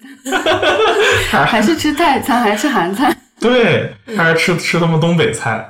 啊、这是我们大一时候刚去 第一学期所这个嗯。吃饭的选择。嗯。然后呢，应该到大一呃大二的时候，嗯大二的这个冬天，我去了一趟美国，嗯去找我高中同学玩儿啊。我高中同学他是在那个呃马里兰那边读书，嗯然后我们就一直在马里兰那边待了一个多月，然后又跑到纽约这样去玩儿。嗯在一路上，就这大概一个多月的时间，我他妈没吃过一次中餐。哦，在美国哎，嗯为啥呢？我就去了第一天，我吃了一，第一天或者第二天，我吃吃吃了一个，是啥呢？我说我非常想尝尝你们这个美国的左宗棠鸡，啊。他就带我去到那种 food court 去吃了一个左宗棠鸡，嗯。很难吃，然后我就不想吃了。所以我们在旅途的过程当中，我们大部分吃的是什么呢？都是快餐，嗯。嗯。因为你在火车站呀、在车站、在路上，其实嗯。能找到的都是这些汉堡、披萨什么东西。嗯。然后就是这个经历，就让我，呃然后到到纽约可能吃一些韩韩国菜啊、牛排什么的。然后这个经历呢，回来就让我反思，我觉得我他妈在温哥华待了一年，好像跟没出国一样嗯。啊、因此呢，我当时跟我这个室友就签，就是 make make a agreement，也就是说，我们每周五晚上出去 enjoy 一下，出去去寻找一下 Western food。哦，我们想去尝尝西餐，可不可以？刚刚我们在路上还在说，哎，今天中午又吃了川菜，大海马上就要走了，居然还要在巴黎的最后几餐还要再吃川菜川菜。嗯，然后我们就就就有这么一个计划，我就跟我室友去吃。当然，这个过程当中也遇到了很多的困难，比如说我们去吃了一家德国菜，但是觉得不太符合胃口，然后去吃了一些呃意意大利的什么，也都啊、后来比较习惯的一个空间。还是回到了亚洲，就是我们可能啊，说起来一个题外话，我觉得亚意大利菜真的很符合我们亚洲口味，面饼，嗯因为觉得哦特别的，就是特别的欧亚。对对对，呃，意大利本本身就是这个小亚细亚嘛，嗯啊啊，Minor Asia。然后，其实我觉得西班牙菜也挺符合我们这个口味的、嗯啊，就是它它都有主食嘛，嗯就是这都有主食啊，比如说这种海鲜饭呀、什么的。嗯所以后来就我们就还是退回到亚洲，就是在在日日料当中嗯啊，韩呃韩餐和和泰国菜之间吃的会居多。嗯啊，这就是我当时的一个呃一个经验。然后后来直到我的大三的时候到英国来玩，我就吃也吃了很多东西。就是很多人会说这个英国菜不好吃，嗯、没错，但实际上你在英国并不一定非要吃英国菜，对吧？英英国它作为一个这个历史上的很大的呃殖殖民帝国，它不一定非要吃英国菜嘛。所以我在刚去伦敦就吃了第一天吃了个泰国菜，咋不吃印度菜？然后第二天晚上就吃了个印度的咖喱，非常好吃。然后在后面呢有吃什么这个 他的什么什么龙虾那个汉堡。哦，也也吃了一个，在伦敦也吃了一个很好吃的这个陕西菜大盘鸡什么的。然后比较有有意思的是，我吃了一次呃西班牙，然后吃了几次西班牙菜，然后海鲜饭什么的挺好吃，然后才才对西班牙有点有点感情。然后包括在英国，我吃到了真正的这个意大利的披萨。嗯，在北美那个披萨都他妈都不是意大利的披萨，啊，都他妈是那种厚的。cheese cheese 特别多的，然后北美的披萨，而不是意大利的这种薄的、脆的，然后上面就这种这种 style 的，对。然后我在呃英国还吃了一次这个巴西烤肉，对，就是就是这样，就才才让我的整个经验的视域视野一下打开。所以到后来我就非常 prefer 这种后殖民的经验啊，比如说在台北、在香港、在这个曼谷，就是啊，你今天。呃，比如说在台北，你今天早上可以选择吃这个永和豆浆啊，我可以吃一个蛋饼。然后明天呢，我可以吃一个三明治。然后我中午可以考虑吃一个日料，然后晚上也可以考虑。所以说是你吃的东西这么杂，然后你也吃的很开心，就所以是它是有助于你去认定自己的那个就是反中国人这个身份。就是你对你你不认同你是就中华民族的这个文化在你身上留下的痕迹嘛？就所以你吃的这么杂，其实也是一个反应，就是对，嗯，对，就是它其实是是对我这个中国人身份的一种解构，嗯啊啊，并不一定我是真的很反对，对吧？好，但是我是确实要对它进行解构，因为我的几个基本的观点是说，并不是说我在哪里出生我就一定被什么东西规定，嗯啊，所以我觉得，但是你最大比例还是在吃中餐嘛，对吧？嗯。你可可以这么说吧，也可以，但是我我到现在就好很多了，就是吃或者不吃都无无所谓。就比如说，我可以做一个。你最长是多久不吃中餐？我没有我没有计算过，但是就是中餐对我来说也仅仅是一个可选择的选项，它并不是说我一定要吃的东西。对，就是说它在你的饮食结构里，它并不是占据主要的位置，它只是诸多选项当中的一个选项。对，目目前来说是这样。你们家大米一公斤可以多久？我我吃米饭不一定是吃吃中餐，我可以做海鲜饭呀，对吧？我可以做 p a l a 呀，嗯，哦，我还可以做 risotto，嗯是吧？把你们把不是一样的米，我都可以那么去做嘛，是吧？我我可以做，我可以我同样我可以做一个咖喱牛腩，哦，一个东南亚的菜我也可以吃，对我也可以做一个墨西哥的卷饼，嗯，里面弄一些。beans 哦，牛排是吧？放在一起，他都都会吃米饭。那我可以可以可以承认，米饭确实是我的一个主食，这没错。那就是你小时候习惯吃，这是你身上的一个烙印。对啊，但是它可以跟其他东西接轨。对，但是你保留着你这个烙印。这我同意啊。就是好像你对别的东西开放了，但是同时你也保留自己的一小部分。肯定是。你你就像这个专门讲米饭有本书，那就是说还是有一个基本的东西在那里，有一个 base 在那里。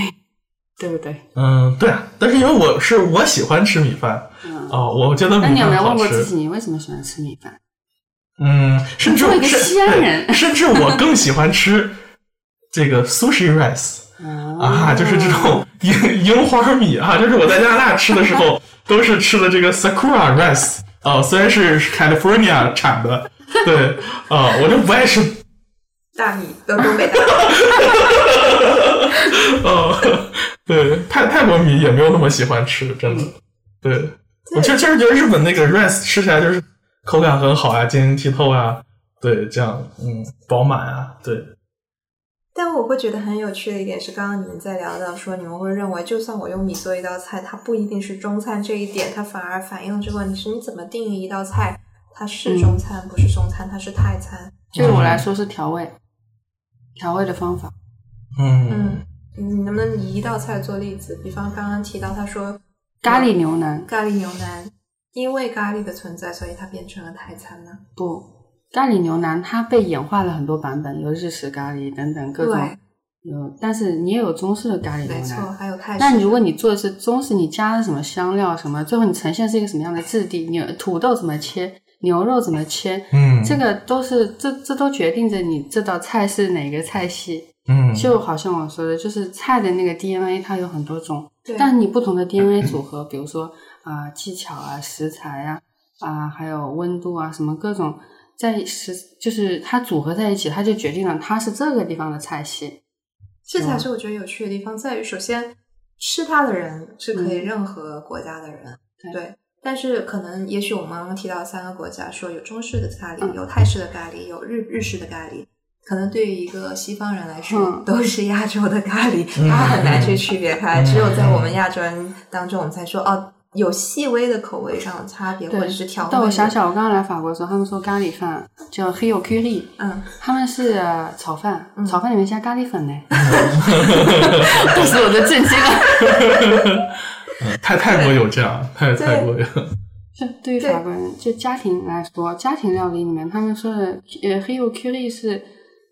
咖喱粉炒饭，哦，它是融合了非常的融合亚洲融合菜。因为，它是炒饭；对对，第二，它加了咖喱粉；嗯第三，它的咖喱粉并没有经过油脂化，嗯没有 sauce。对，嗯它，不是酱料，嗯然后那就吃吃着就很奇怪，对吧？这个粉但它是粘在好吃的啊，而且这个是 他们语境当中的咖喱饭。嗯对，所以你刚刚说的咖喱牛腩，我是无法，就光你这一句话，我没有办法判断你这是一个什么菜。没错，嗯，就如果你里面加了香叶和八角，那你是中餐。嗯。那加了什么是泰餐，加了什么是日餐？你要是加呃巴西利克、皮蒙、菜呃八嗯香茅加加九层塔九层塔呃九层塔辣椒什么，我会觉得你比较偏东南亚。嗯。对。对，但如果你要是再加一点什么呃日式的，一般会加什么胡萝卜、洋葱、蜂蜜、嗯。苹果这些对，然后我就会觉得你比较偏日日式。对对没错，对，对对，我我同意，是就是只只是我们就对它有一个统称嘛还有你，加胡萝卜或者是加土豆，都会影响你这道菜的那个最后去哪里。呃，是是是，对对对，我我吃我我语境当中咖喱牛腩可能更偏港式的啊因为我常在餐体系常在茶餐厅里面嗯吃啊，对是啊。对，但这就是最有趣的地方，在于首先它其实它共享同一个名字，因为他们就像泡菜一样，昨天我们 对谈论到对泡菜。对 再讲一遍，嗯，就是就是他在你刚才说那个 共享一个啊，名字一个语境，它共享一个名字，其实就是 kimchi 和泡菜啊，它是共享一个名字的。在中国，你不会叫它 kimchi，你叫它泡菜。嗯，所以就说或者辣是辣白菜辣白也也菜或者是辣白菜泡菜，你看它还是在嗯泡菜里面，嗯，它是在泡菜这个家族里面的。啊，对嗯对，所以就我就觉得，就看那个视频就很好笑，就引起了，就感觉好像是一个语言的错误运用，然后引起了这么一场国际误会。嗯嗯，对，因为这个语语言背后它其实隐藏着某些东西，嗯，就这个翻译这个问题，它会它会增加以及减去，就是一些意义上的转化，就误差很大。嗯，嗯，对，因因为像我首先接触这个 kimchi 的时候，它就叫 kimchi，嗯因为我是在温哥华接接触的，嗯我们在韩餐里面，嗯我知道它叫这个东西，嗯叫泡，就是啊，你就是先认识 kimchi，再认识辣白菜。就你的世界接受，对它是先 kimchi 进入到对对世界对我们是我是辣白菜，再 kimchi。哦我是韩国泡菜，就我 每个人辣白菜、韩国泡菜啊到，是对对对，中中国的泡菜，我肯定从小吃榨菜很多各种不一样的，那那我是认识的。嗯但是就是 in particular，它这种 taste，它这种嗯，它这种东西以及它使用的场合，嗯对吧？它它就是跟你我在吃这个韩韩国菜的时候，它里面一种非常典型的一种调料，嗯或者一种典型的食物，对吧？所以，所以我，然后这这是一点，嗯另外一点呢，就是就是如如果我们用这个泡菜去指称这个韩国的这个 kimchi 的时候，它其实背后它是有一种叫做这个汉族中心主义，嗯或者叫做中国中心主义的一个预设。那我想你不要，我现在必须得说，要不然我待会会忘。就是说，是以韩式泡菜啊，就是你特指的那个手法，那个韩国泡菜，它是比如说加了虾酱、加了萝卜丝、梨丝啊这些特定的调料加在一起，它是一个特别的韩国的处理食材的处理泡菜的一个方式。那在法语里面，我们叫它阿拉勾黑燕呢。嗯叫法语里面就经常以那个那个那个处理的方式，他会用阿拉什么什么什么，对然后最后加的都是国家的那些名字，从来不会和你这个技巧有任何关系。那它其实就是像你刚刚说的，嗯它是，是你刚刚说那个什么来着？嗯，什么？就是它背后的语言，它背后本身有一个中心主义在里面。对，它本身它是它其实是反过来的，嗯它是把你的技巧靠在你的这个国家对民，族上面。没错。那这个同样嘛，就跟我们说这是韩国菜，这是日本菜是一个逻辑嘛？嗯，对，哦，我觉得这是一个非常好的例子，就是其实是在法国人他认识世界的方式里面，嗯在法语里面体现出来，就是说嗯但他们煮水菜叫阿拉朗阿朗格莱子，就是用英焯国的方法。焯水叫阿朗格雷对，子。我们要随时注意翻译一下，在这个里面，对对就是 o n g l a s 就是说用英式的焯水的方法。嗯，那那在这个里面，它其实是它直接把这个国家的身份嗯跟这道菜的技法结合在一起，对融合在一起，对或者更加区分了。是，对，在这种语境下，可能就不会发生李子柒的那个误会。你会这是一个白菜阿拉阿拉锅宴呢，嗯，而而且好像这个泡，菜阿拉锅宴呢？而且在法国这个法语当中，白菜好像是带中文“中国”这个词儿是吧？嗯，大白菜，但是小白菜。是小白菜的广东话。哦。啊 h o y 嗯，对。哦，这这，我认为他们接受一个食物也是这样。小白菜是因为可能这边当地的就是讲粤语的人，他吃的比较多，或者是他把这个种子带过来，他种出来的。所以香菇叫西达 K，不叫香菇。大概又是日本嗯，日语的这样子没没错它这就是 reception 的一个过程嘛。对。对对嗯对对对。不过我我觉得就是我，因为咱们这个 audience 大部分是中国人嘛，所以我觉得就是作为这个中国人，也要保持这个，也要站在这个后殖民的立场，对我们的这个汉族中心主义进行批判。嗯，对吧？你像当时这个争论是这样子的，就是很多这个中国网友说，你这个韩国泡菜也是我们中国来的啊、嗯嗯，但是我觉得 so what，对吧？这本来你这个食物大家都是在流动的，对那我甚至还说我们的我们的现代汉语，对，我们的大部分百分之九十以上的词汇都他妈是从日本来的呢。嗯。对，啊可以这么理解，对吧对对对，那那白话文这个过程当中引入了很多的词，对是啊，那那那又能怎样？我觉得像中国人去争这个东西完全没有意义对，啊。但这件事情不是韩国人挑起来的吗？那就是韩国人觉得你这说被说成是中国的嗯，不高兴了。哦，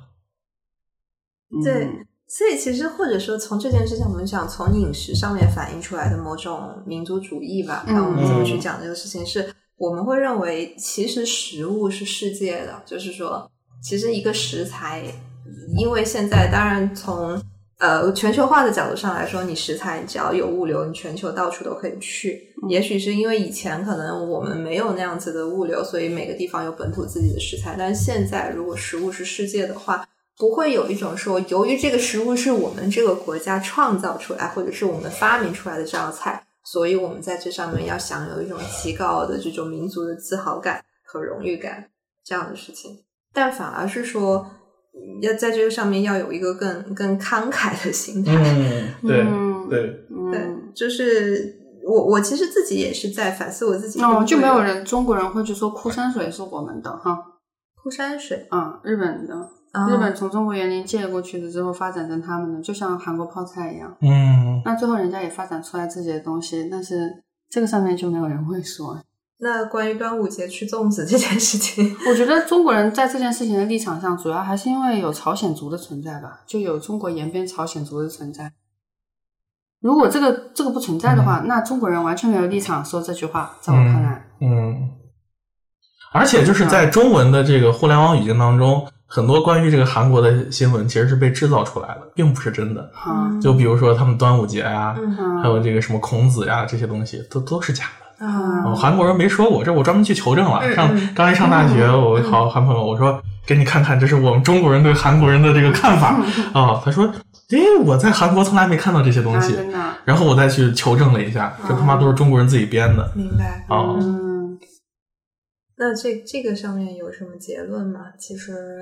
民族主义吗？倒也不是一种结论啊，只是一种反思，或者是一个嗯反，就是嗯，对，那我再举两个例子吧，啊，挺有意思的。这这个这两个例子都是我在那个《食物语言学》这本书里面看到的。嗯第一个例子呢，它就是讲这个 ketchup，就是番茄酱的这个历史。嗯这个番茄酱的这个历史呢，你看它现在它是一个在呃西方，尤其是快餐当中非常常用的一个调味品，对吧？番茄酱，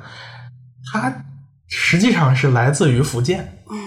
哦，它的历史实际上是从福建的那个鱼露那边嗯来的，然后呢，一直是那个时候有有贸易，从鱼露就是跟东南亚，然后跑到东南亚，然后从东南亚跑到了英国，然后英国对这个东西有进行改良，就把那个鱼露的那个东西换成别的了，然后最后才变成了 catch up 到整个好像十九二十世纪才到美国啊、的一个东西，嗯就这么一个历史所，以 catch up 是更近似于闽南音的这样子一个发音吗？好像是这样这好像是我看到那一段。哦。嗯对对对，好像是这样，这是一个。另外还有一个就是酱油也也也蛮有意思的，啊，就是我是讲这个伍斯特醋跟这个酱油辣酱上海辣椒油这样的关系，就是说这个玩意儿最初是从日本，也是东南亚和日本，嗯就是跑到了这个就是也也是殖民时期嘛，跑到了这个呃英国，然后英国现在食物史就是一个 殖民史。没没没没错呀，他就是通过这样交交交流来的。然后在英国的人就觉得，哎呀，这个酱油好吃呀，但是他妈太贵了，嗯，哦，他们都得他妈从从那个东南亚那边运过来，很烦。嗯然后呢，他们这有一个化学家就自己研制研制，搞搞出来一个东西叫做嗯 Worcester sauce，它特然后 然后伍伍斯特醋，哦，这个这个玩这玩意儿，其实在西餐当中也挺常见。我就很好奇，它为什么会被翻译成醋？它是比较酸嘛，它的味道这样吗？它不是辣酱油吗？而且它也是以酱油为原型做的，怎么会被翻译成醋？这个我这个我特别疑惑。我看到那个文章的时候，哦，对对，这个我我也不太清楚。然后呢，这个又又又等到这个二十世纪初的时候，嗯英英国人到到了上海，然后把这个东西又带到了上海，然后上啊、就是这这上海人又把这个东西再再接受过来，变变成了这个上海辣酱油，成为一个嗯啊、调调味品。再兜了一圈又回来了。哦，那香料茶也是这样。对，所所以我觉得就是就是说，从这个就本本身这个食食物的民族主义就是一种嗯建构啊，因为本身民族国家这个东西，也就是现代才出现的，没两百多年嗯，哦。嗯你好像说服了我。哈哈哦，因此其实应该更更开放一点。对啊，我我的心态就很开放，很后殖民。嗯我觉得我们肯定都是属于很开放的那种。但是我还是秉持着要追根溯对，源就可以啊，你可以嗯做很多的这种本土化的尝试嘛。对，在在不是本土化的尝试，就是说你认识这个东西的时候，最好还是认识到它的来源、它的源头在哪里？嗯，但是而且要平等的看待这些东西。嗯嗯就像我举的那个例子，那个 Poke 的那个例子，嗯就是 Poke 它它的源头的东西，可能你并不一定喜欢。它是通过三文鱼做梦这个来到你面前嗯啊，三文鱼牛油果来到你面前，然后这个东西变得很流行。嗯但是但是你要去了解它背后的故事，你要去感谢它，它最后夏威夷人他们是这样吃的东西，慢慢才让日本人演变过来。嗯然后我觉得就是就了解他的过去还蛮重要的，要带着感恩的心。对，我觉得了解他的过去可以增加一份敬畏感吧，就是对你会更加。这也是为什么？那些民族主义者会不开心的原因吧，就是你失去了这一份敬畏，嗯，你把人家的努力给抹掉了。对对，你某种程度上也是消解了它嗯一部分他自己原先在时间当中的存在。对，嗯如果你把这些东西同时都呈现出来，一方面你把他的过去呈现出来，一方面你又给他一个更加开放的未来，嗯，嗯就是这样才是一个平等的视角去看。嗯，就我我会认为实际上是怎样的，就是其实他们更不了解这个历史。嗯如果他们了解了历史的话，他们可能会心态更开放。所以说各种就之前像说那些歧视啊什么，都是一个不了解。对，，都是因为无知嘛，嗯 就是 对，对，对你像咱刚才还提到这个越南粉儿，嗯我看了那个澎湃那个报道之后，嗯我更喜欢吃越南粉儿了。啊、我我跑到这个否十因为三，带着对他们的同情心。或者是一种对这段历史的敬畏的心对。re- respect 嗯对，呃，对，这真的啊就是呃，就澎澎湃那个文章是讲的这个，就是越南粉为什么这在在西方很受欢迎，嗯对吧？嗯那就就是挖掘，首先它确实是呃从越南那边过去的，华人带过去，但后来在越南当地进行了改良。嗯然后，但是主要是因为越战，有很多的这个越南的难民逃了出来，嗯哦，来来到其他各个国家开店啊。嗯，然后当时我高中、我大学的时候，呃，有一堂课里面其实有一个女孩，就是越南难民的这个后代，嗯哦，跟我在加拿大，啊、人家他是加拿大的这个 citizen，人家是加拿大 citizen，然后就是我会觉得这个世界它它是有有好的一面啊，嗯。对，对，所以其实也是因为你认识呃这样有这样子的这种背景的朋友，然后同时你对这个食物本身有亲近感，它是一个相互发生作用的一嗯个关系。一方面你会对这里的人有亲近感，你对这个食物又加成了对这个文化的认同，嗯我觉得是这样子。对对嗯，嗯，对，我看看那篇文章之后，我就跑到吃吃了好几次后十三，就我昨天看那个时候，我还在想，哎，那十三和十四是怎么来的？这是区地区啊，这是区 g a t 啊，它十三区跟十四区啊。那两个店都在一条街，好吗？嗯，十三和十四但是对，当时那篇文章里面讲的是跟年份年份啊，对嗯对，我就看那个时候我特别激动，就说啊，终于明白为什么都是那么多数字，了。对对对对对。嗯，哦，嗯，好了，这会儿呢，我想这个呃，念一段这个野思在这个后殖民食物与爱情当中的两个选段。我觉得这两个选段呢，非常能够呃，非常非常非常非常 particular 的去呃 typical 的去呃表达和展现了我对于食物和身份认同之间的一个关系。啊，第一段是这样啊，呃，去年我的这个酒吧开张不久，大伙晚上聚在一起喝酒聊天的时候，不知怎地说起来，原来搞时装的慧慧安跟我同一天生日，结果在酒吧里搞了个派对，个人带来不同的食物：中东蘸酱、墨西哥头盆、西班牙面条、葡式鸭饭、日本寿司。玛丽安除了带了法法国甜品以外，还带来了她去西班牙旅行时认识的几位法国朋友，专门负责负责特别够劲儿的音乐。我们还在不能呃吹饮的酒吧里弄出了热辣辣的夫妻肺片，甚至用夸张的油锅烧出了糯米酿猪大肠。这是第一段，然后呃。第二段是，嗯，对，第二段就是刚才那一段呢，是他们刚开始在晚上酒吧里边聚会的一个场景。然后这个呃，第二段呢，是他跟这个玛丽安和玛丽安的老爹在吃饭的一个场景。嗯，是我很快发觉，即使坐在呃同一个餐厅里，彼此想的大概也是不同的东西呢。呃，玛丽安怀念巴黎的酒和乳酪。说，嗯，说还说起近期在西班牙吃到的火腿和烧肠，我想到的是在伦敦读发型设计那段嬉皮日子中，在海德公园附近时时时适时的那别有气味的小店。世博在东方之珠五星级酒店掌管餐饮多年，一朝重臣在回忆的往日光辉。嗯，对，大概就是这么两段。我觉得他这一篇。小的短片当中有很多场景，就是体现了这样后殖民食物和身份之间的一种关联。而而而且就是我，而且像野思这本小说集里面，它的第一篇是在香港，然后二三篇是在东京，然后呃五第五篇还是第六篇是在温哥华，然后还有最后几篇是在东南亚。就是我读到这本书的时候，就莫名的亲切啊，因为我个人的这些经历都有啊，比如说，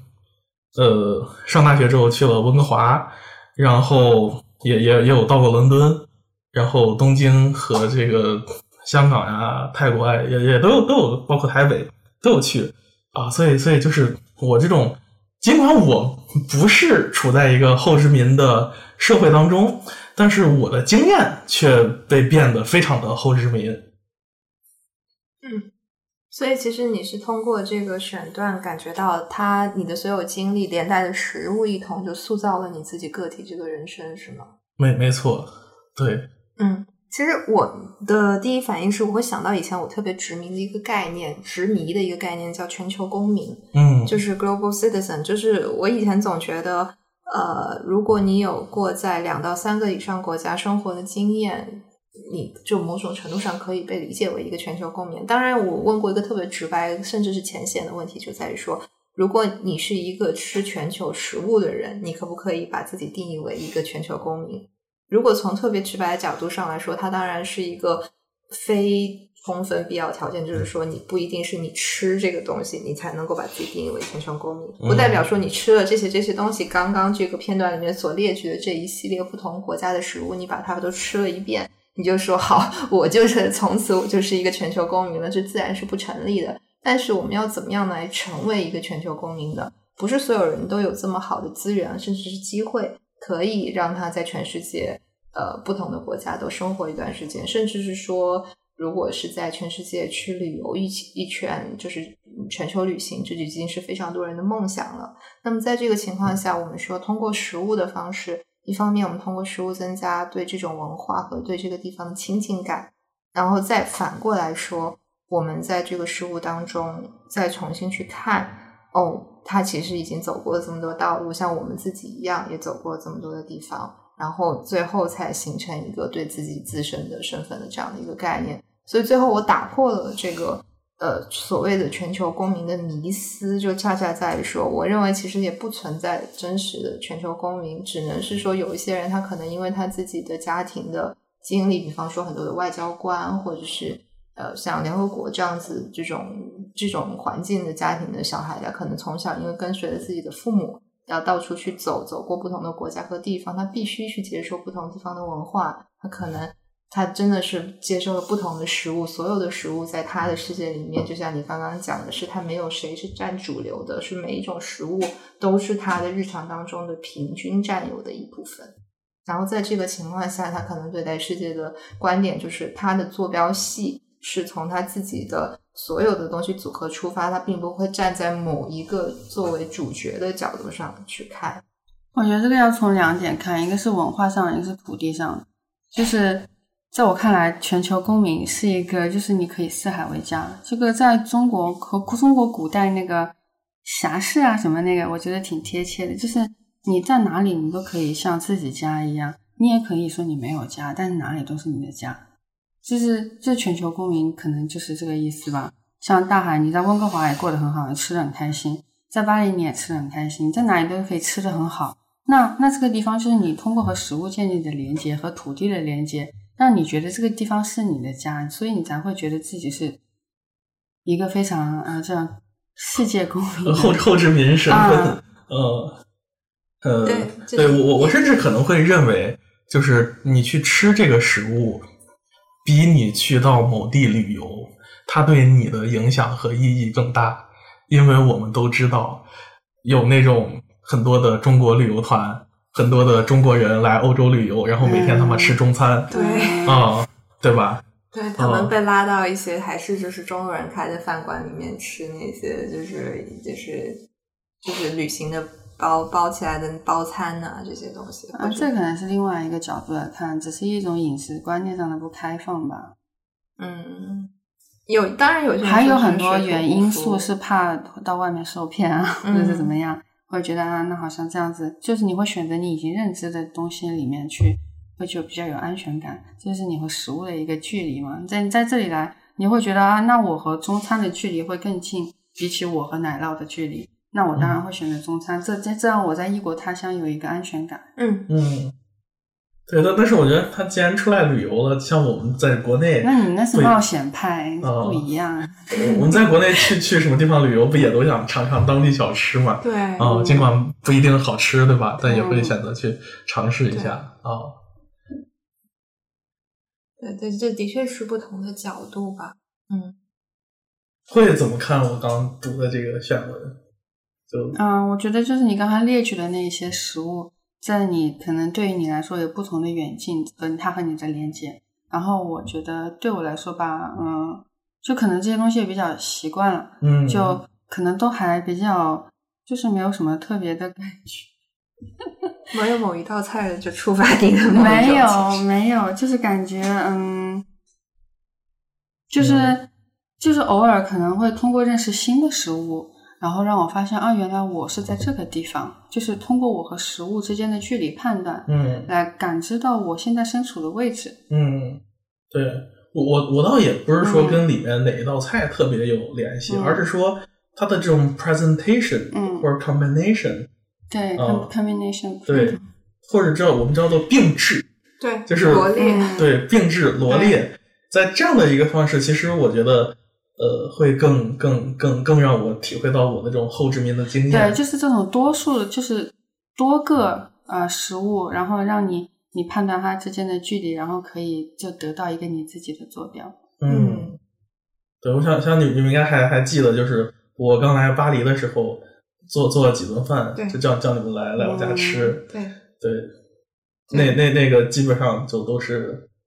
都是都是这种变质的东西，嗯，对，我记得大海刚刚来的时候，就不停的要找好吃的牛肉，我觉得他是在寻找他过去的记忆。对，某种程度上对对样子，因为在在美国经常吃牛排嘛嗯，，他就把他带美国的饮食习惯带到这里来。嗯。嗯我我正我其实正在回忆的是当时你做的菜，你做了一道牛排，对，嗯，做了虾，虾、三文鱼，嗯，还有还有还做了一次蘑菇汤，对蘑菇汤，对对，当时是想要本土化一点，然后嗯。做了一个蘑菇汤。对，真的 是我对也也是看 YouTube 学第嗯。第一个蘑蘑菇汤，还挺好喝的。当时是是大海的本土化第一次次尝试。对，就就来到法国也学了不少，学会了去用这个奶酪，嗯。呃，用用用 cheese，用 butter，嗯。还有用 cream，嗯，嗯。对对对，以以前都也很少用，嗯。哦，就恰恰是只有在这个环境、这个地理位置、这个空间里面，你才会增加这种兴趣，是吧？才想更好的掌握当地的一些做饭的方法。对对对，嗯而而而且还有很关键一点就是，我学做饭的渠道，嗯嗯，我是在 YouTube 上学的，对，啊，尽管我可能看的是中文的频道，嗯但大多数是从台湾人那边儿嗯，过来的，嗯而而而台湾那边学学厨艺，台湾本身就是一个后殖民的社会，嗯。是呃，然后那他们那边的餐饮的学校，其实大部分就分为你想是学西餐还是学中餐？嗯。哦，而而不是可能国内现在教西餐的这个还不太多吧，我不清楚，但至少它不是一个 phenomenon 的一个现象，嗯，但是在台湾它早早已经是这个样子了。嗯，这么说起来，法国的那个厨师教育这么的先进哈，但是他们也只有分呃甜点啊、甜的、咸的、呃面包啊这些分类，但却嗯没有什么一个以呃菜系，是对、嗯菜系的分类，对美美国有的，美美国有，美国有。多么的自大呀！对，我所所以，我跟你说嘛，就是法法国人，法国文化当中也没有他者的，嗯对对对。嗯美美国那边就是有你你想学 Asian 的呀，French 的呀，嗯这样。但其实我觉得这样子也还蛮呃 discrimination，嗯就是就是因为你认识食物，就像它是违背你最开始说的那个，就是你是去认识食物，而是你这是通过一个文化去认识一个食物，就已经不是食物本真了。嗯，对。但这个就是可能这是人的一种便利的分类心理。嗯我刚刚想到是总是会说我把这些东西都丢到这样一个范畴里面。嗯，我觉得可以这样，就是比如说吧，我们虽然说通过文化认识食物，但是我并不一定只是留在这个里面，嗯我可以走出去。嗯，对，它是它是对你做融合、做创新是有一个阻碍的。嗯，但是如果不通过这个，甚至我还我都无法认识这个食物，你说对不对？OK 的？但当然是是是是的对吧？就比如说，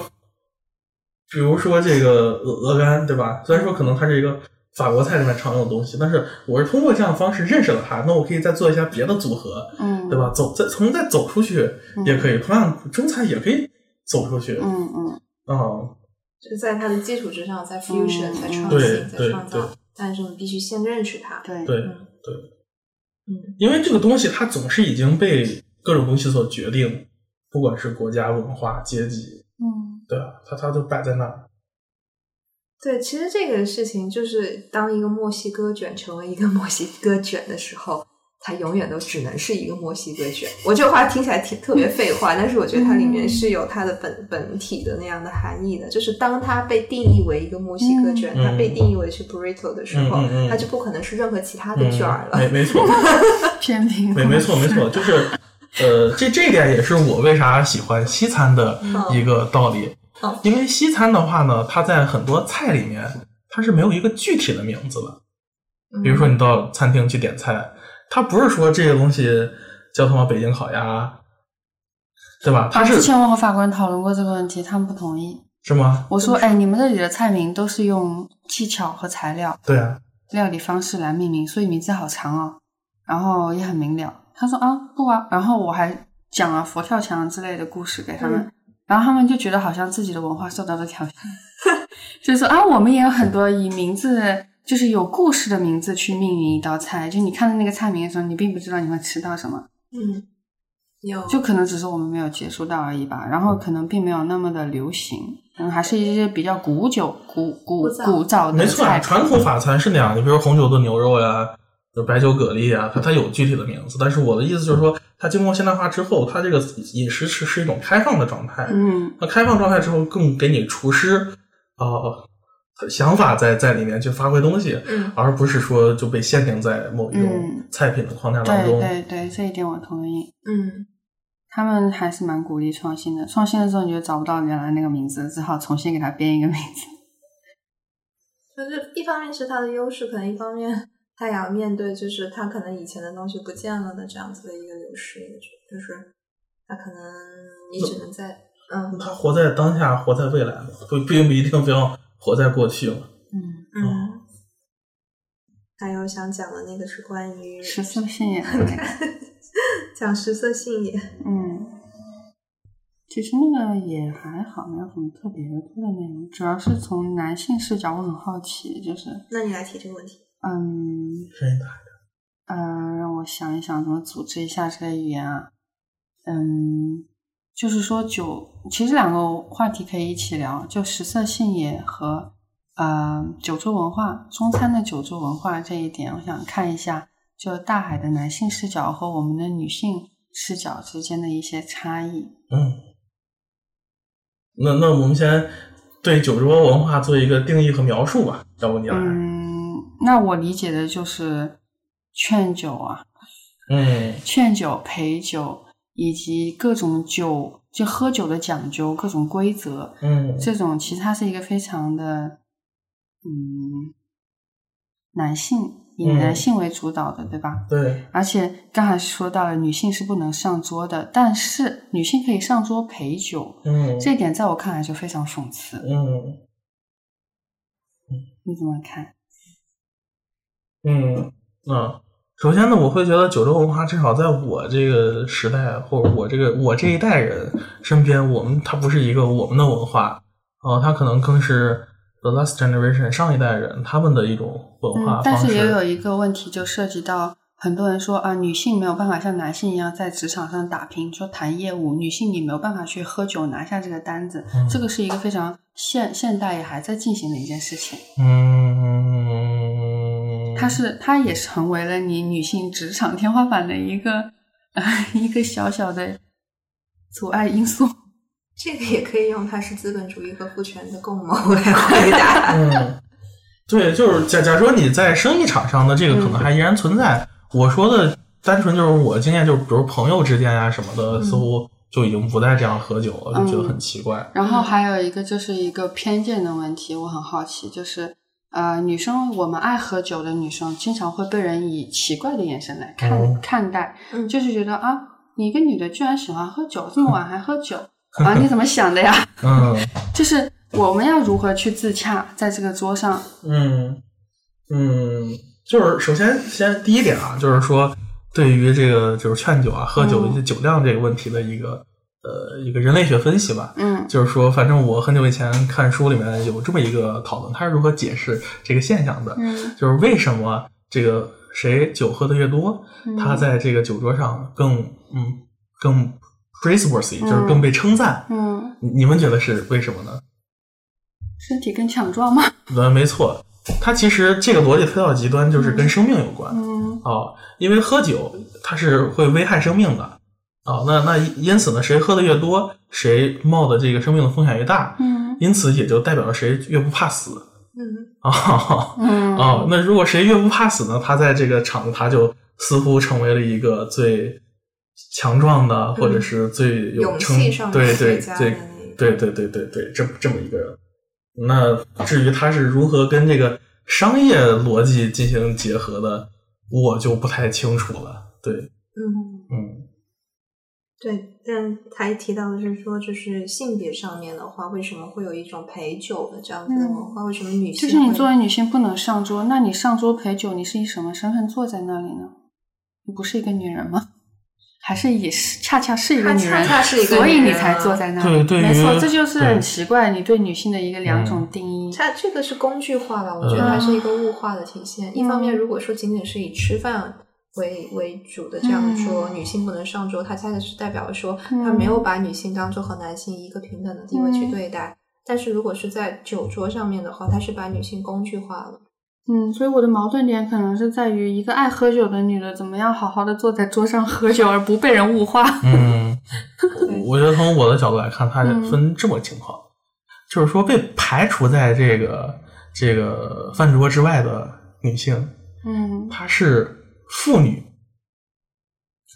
妇女是这个词你要是谨慎啊。她是 woman 啊，它是一种 woman，你知道吗？但是呢，被 invitation 被 welcome 到酒桌上的，它是一种 lady 或者是一种 girl。啊，Oh my，对我只是描述这个现象嘛对吧啊，那那那，因为这种 lady 或这种 girl 对于来，在这个这个酒桌当中，它其实是对于一种，它是对于父权制的装点、嗯修饰嗯啊，作为一种 decoration 的存在嗯啊，这没没错吧？我我相信不可能有人会 invitation 一个妇女来这儿你对妇，女的定义是什么？嗯，刚刚那个话很容易被抨击。啊，你那句话太惨了，太太惨了，太惨了！你把 woman 和 lady 和 girl 是分开对，你。在 discriminate 这三个这不是不是我在 dis，对我只是描述这个现象，对对对，就是说这个本身，如果是如果他作为一种观点，嗯。这个观点本身是绝对会被抨击。我他妈当然知道这是有问题，我没有说这个东西是对的呀，对对我觉得对。不对？我只是我只是用我的语言对这个现象进行一个描述。嗯嗯嗯去嗯。对啊描述啊，嗯嗯啊。嗯，好的，我觉得没有什么可笑的，只是嗯。它就是这么一个事情，嗯，它非常的是这个事情的问题，不是我的问题。当然当然对吧？当然当然，嗯。嗯。但是还没有讲完的部分是说，他们你你认为被邀请到酒桌上的其实是属于 ladies，而且我觉得很有趣的是，它分了 lady 和 girl 对两种。对就 lady 是带着尊敬，girl 是带着调戏嘛。对，呃，这是一个问题，就是嗯 lady 跟 girl 之间的之间的区别是？什么？就是一个可能是你愿意敬酒，另外一个是你要给他劝酒，对吧？还是说是 年纪上的区别？嗯都会有，只是他不太那么容易说明。嗯我只是尝试用我的语言去进行表达。嗯对，嗯，对，但是那个就是有两种那个 sense 对你们是能 get 就 get 有两种，对不对？对因为斯隆我的观察是有两种。对，只要你们 get 到我的 sense 就行了。对，我不需要定义。嗯，对对，不需要定义，因为定义是件很危险的事情。嗯，这太危险了。这这个话题本身就是说，它其实我也认为它并不是一个目前一个特别主流的现象，它曾经存在过。我我觉得现在还很主流哎。所以在法国你会遇到吗？法国没有还是怎样，法国没有。就它喝酒它吗？发生的场景更多是在什么啊，地方？啊在中国。对对对对，但是也是最近几年也会有的事情。嗯，然后至于女性怎么喝酒的话呢，我觉得可以去酒吧喝呀。上海有很多那种酒我，是我是前年回去的时候受到了很大的冲击，我也跟你们一样觉得这件事情可能已经很久远，是我们上一代的事情，嗯，但没有想到它发生在我身上。我当时那天晚上就很 shock 到，哦 震惊。哦。嗯像像我跟女朋友都是去酒吧里面喝酒，嗯很正常，大家点 cocktail 或者是别 whisky 这样。对，但就是它不是在饭桌上，那个就很奇怪了。不啊，即使是在不在饭桌上，你在社交软件里面，比如说哈啊，你就刚刚认识一个男生，你跟他聊天啊，说啊你有什么兴趣爱好？说我喜欢吃饭啊，我也喜欢喝酒，嗯啊，经常没事出去喝酒。那人家就会觉得啊，你是一个很很 open 的女孩，是一个很随意的女孩，他就会给你下定义。嗯，你是他是带标签的，你只要说我爱喝酒，就会被就会被有色眼镜，就是嗯去看说嗯一个，就是感觉他潜台词是一个女性不应该喜欢喝酒。嗯，嗯。我觉得在国内就是这一点真的很难，在国内的时候，嗯，我我对我会认为是在中国，首先我们喝酒的场景很匮乏，嗯，其次喝酒的选择也很有限。对，就是喝酒并不是一个文化，嗯。并不是一个就是 as ordinary culture is ordinary，并不是一个 ordinary 的事情。嗯。但是在国外，像我们，尤其是在法国，这是这是我也会觉得很震惊的一件事情，因为嗯。在加拿大其实我也不是很常喝酒嗯。啊、但是在法国，尤其是像咱们之前在乌尔姆的时候，就去聚聚会啊，嗯呃，每个人都去带带瓶酒，虽然说都买的是很便宜的 超市里面的这个几块钱的红酒去那儿喝，但是大家就基本上把它当做一个饮料，然后来来喝，就跟买水没什么区别。对啊，包括去朋友家里面也是带酒过去，嗯，对啊，一个成年人有自由选择喝酒精饮料和不带酒精饮料的自由啊。嗯，对，甚至在这边，如果你不喝酒会被边缘。嗯 那和你在国内在饭桌上不喝酒被边缘是一个故事，嗯嗯嗯，不一样，不一样，这边更你无法融入集体啊，不不不会的，你不不不融入就被排挤了。不不会不会，你这边不喝酒没没关系，喝水呗，无所谓，大家没有，就是你你也没见谁谁谁抢着给你倒酒，嗯，对吧？就像那种呃休息时候大家都出去抽烟喝咖啊，啡，然后你拿着一杯咖啡出去，这种日子就长久不了。嗯，对，那工工作就场你如果不抽烟，你拿着咖啡出去休息，这种日子长久不了。哦所以所以就在这边人也很爱抽烟，是吗？嗯，很多人抽烟是一个社交需求。哦，对，嗯但我刚刚想到的，其实你刚刚提到的酒桌文化，更多的、更多的是一种权威的体现。我认为就是说，敬酒啊，敬酒这种文化，其实也是代表说一个自把自己放在比较低位置的人对位置更高一点的人的一种一种显示，就是一种身份的呈现。如果一个人去敬另外一个人酒，他潜台词是我把你放在比我更高的位置上面了。嗯，这是我的理解哈，也许也啊，嗯嗯，对你你说这点很棒，你你还想接着说吗？你要回对，我突然突然想到，就是没错，就是他在这个酒桌当中，虽然说我们这个餐桌是圆的，嗯虽然说是平的，嗯实际上不是那么回事儿。嗯它背后的整个这个权力关系，这种嗯 hierarchy，、嗯这种等级制，全都在里面体现出来了。嗯哦，嗯对，谁该给谁嗯敬酒，谁该给谁觉得现在的矛盾点。是在于，我知道有这么一条食物链在这里，有一个列食物链，我但是就是问题在于啊，我刚才说想说什么来着？就是女性其实她也有她的这个啊、去去去喜欢做这件事情，他也有他的欢愉，就是他得到 pleasure 在里面。嗯嗯，然后就是我要怎么去，其实我是去享受的，但是在你们眼里，我是在被动的压迫，我在被压迫，被迫接没有受。啊，没有啊。你自己喜欢喝酒和你在那个，因为哎如果我喜欢喝酒，人家来敬我酒，在工作场合，这种酒我是不该接的，你知道吗？嗯，我我觉得就当我们说我们喜欢喝酒，压根儿跟那个在酒桌上面说喜欢喝酒是我觉得这两码事儿，个位置对不对？非常难自处。所以其实只能把它切分成两个场景看。我自洽的方式就是，当我认为这是一个酒桌文化的场景的时候，它其实就是通过敬酒的方式去呈现刚刚所谓的那种嗯等级关系。但如果你自己喜欢喝酒的话，你只能在一个自己感觉到舒服的，你所有一起喝酒我觉得就是女性一直有一个在被消费和去消费的两个两个那个身两极之。间，嗯嗯嗯嗯，就我就我就用这个就好像女性去欣赏女性肉体和男性去欣赏女性肉体是完全不一样的两件事情。就讲到食色性也的部分了，是吗？是的，我觉得这两件事情在我这里是有点混在一起的。嗯，就是女性欣赏女性肉体更多的是审美的角度，而男性嗯欣赏女性还是带有着这种父权的社会里面的一种压迫式的，这种女性这边是一个平等的角度，就好像我喝酒，我就是喜欢这个饮料，嗯就没有什么特别的文化意义在背后。嗯。嗯。但是在男性谈到食色性也啊这些事情的时候，就总是会女性就总是在在一个被压迫的角色，嗯。但是男性根本就意识不到，其实女性也是有去去调侃女性肉体、去欣赏女性肉体的这个权利。嗯嗯嗯，就是你你可以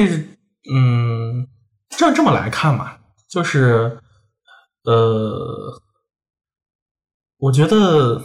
我觉得当当男性去凝视这个女性的时候，也并不一定就是带有着这个权力关系的眼光，不是消费，消费，嗯。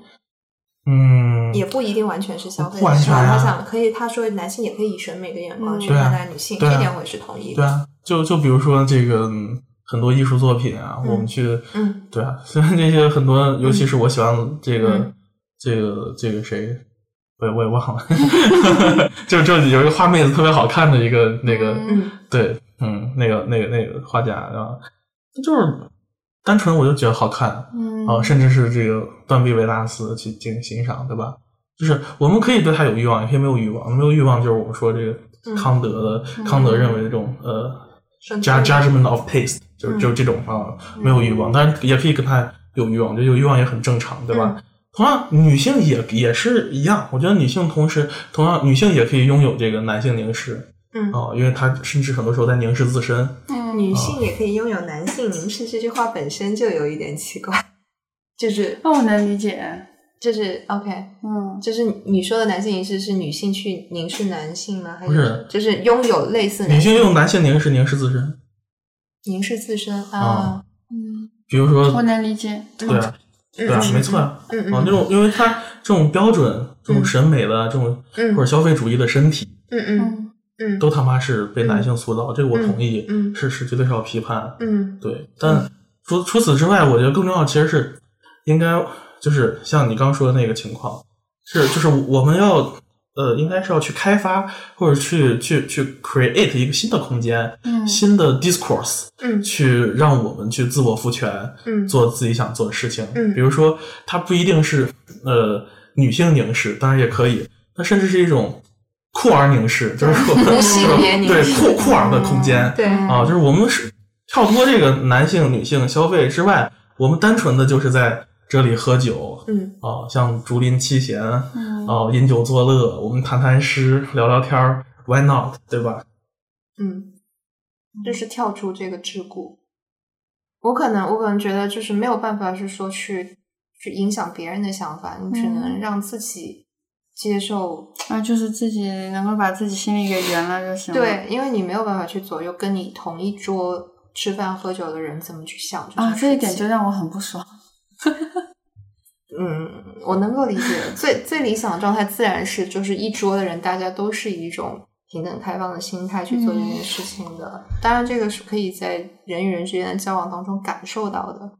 但是你说，我们如果希望说具体做一些事情，难道我们在餐桌上坐下来的时候，我们说 我们现在是存存存在一个就是呃不允许以性别的意识去看待我们在这一桌上吃饭的这样的关系，这这样的 discourse 就是这样的话语是没有办法在这个餐桌上面体现出来的。嗯，OK 吧。嗯，对，甚甚至你就是，呃，对你说到这个，就是想想起我当年在英国呃旅行的时候遇到了一个女孩儿，嗯那个女孩儿就说她自己非常喜欢这个 pop culture，在英国，所以他就想留留下来啊，想喝酒，然后想约炮，想跟男的认识啊，嗯怎么怎么样。就他非觉得很自由在这里，相反他不想回到他中国的某个几线城市的老家，他觉得在那里天天被榨，非常非常不愉快。嗯当时其实我有点儿我不太理解，就是说我觉得那个 pop culture 有什么意思？无无聊，我们应该多读读这个经典啊，对吧？我我对吧？我们应该读读这个这个多多多多读些书啊，这才是这个 Western culture 啊。所以当时我跟他的这个争论其实是这个，就是说，哎呀，这些流行文化很低俗啊，很没有意思啊，无聊。那是因为那些是你们在旧时候男生就已经有的权利，而我们女生是在这个时候才有这个权利，没没没错，没错所，以我们会更倾向于这个。没错，嗯。嗯这这个这个也是我到后边读了后殖民之后才、嗯才有反思的这个，嗯。嗯，那好了，我们这期节目就到此结束，感谢大家，拜拜。嗯 拜拜。拜拜。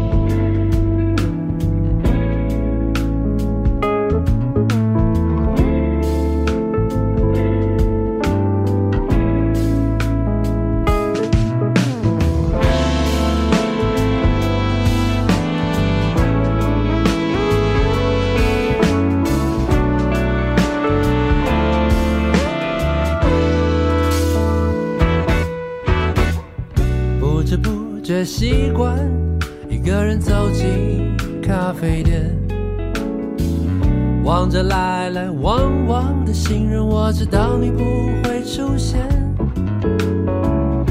下班了，台北，清晨的纽约，我独自走完这条街，终究还是回到一个人的房间，多了一点，无聊的信件。午夜的台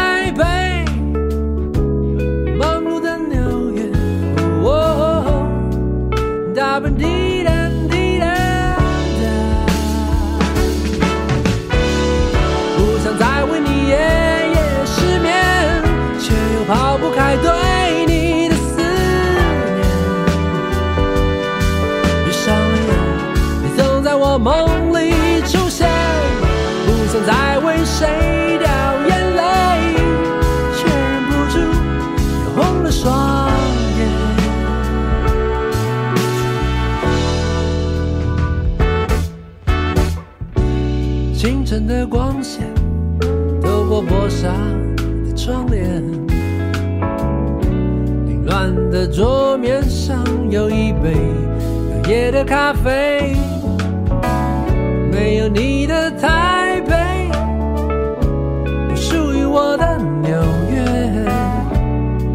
或许时间能带走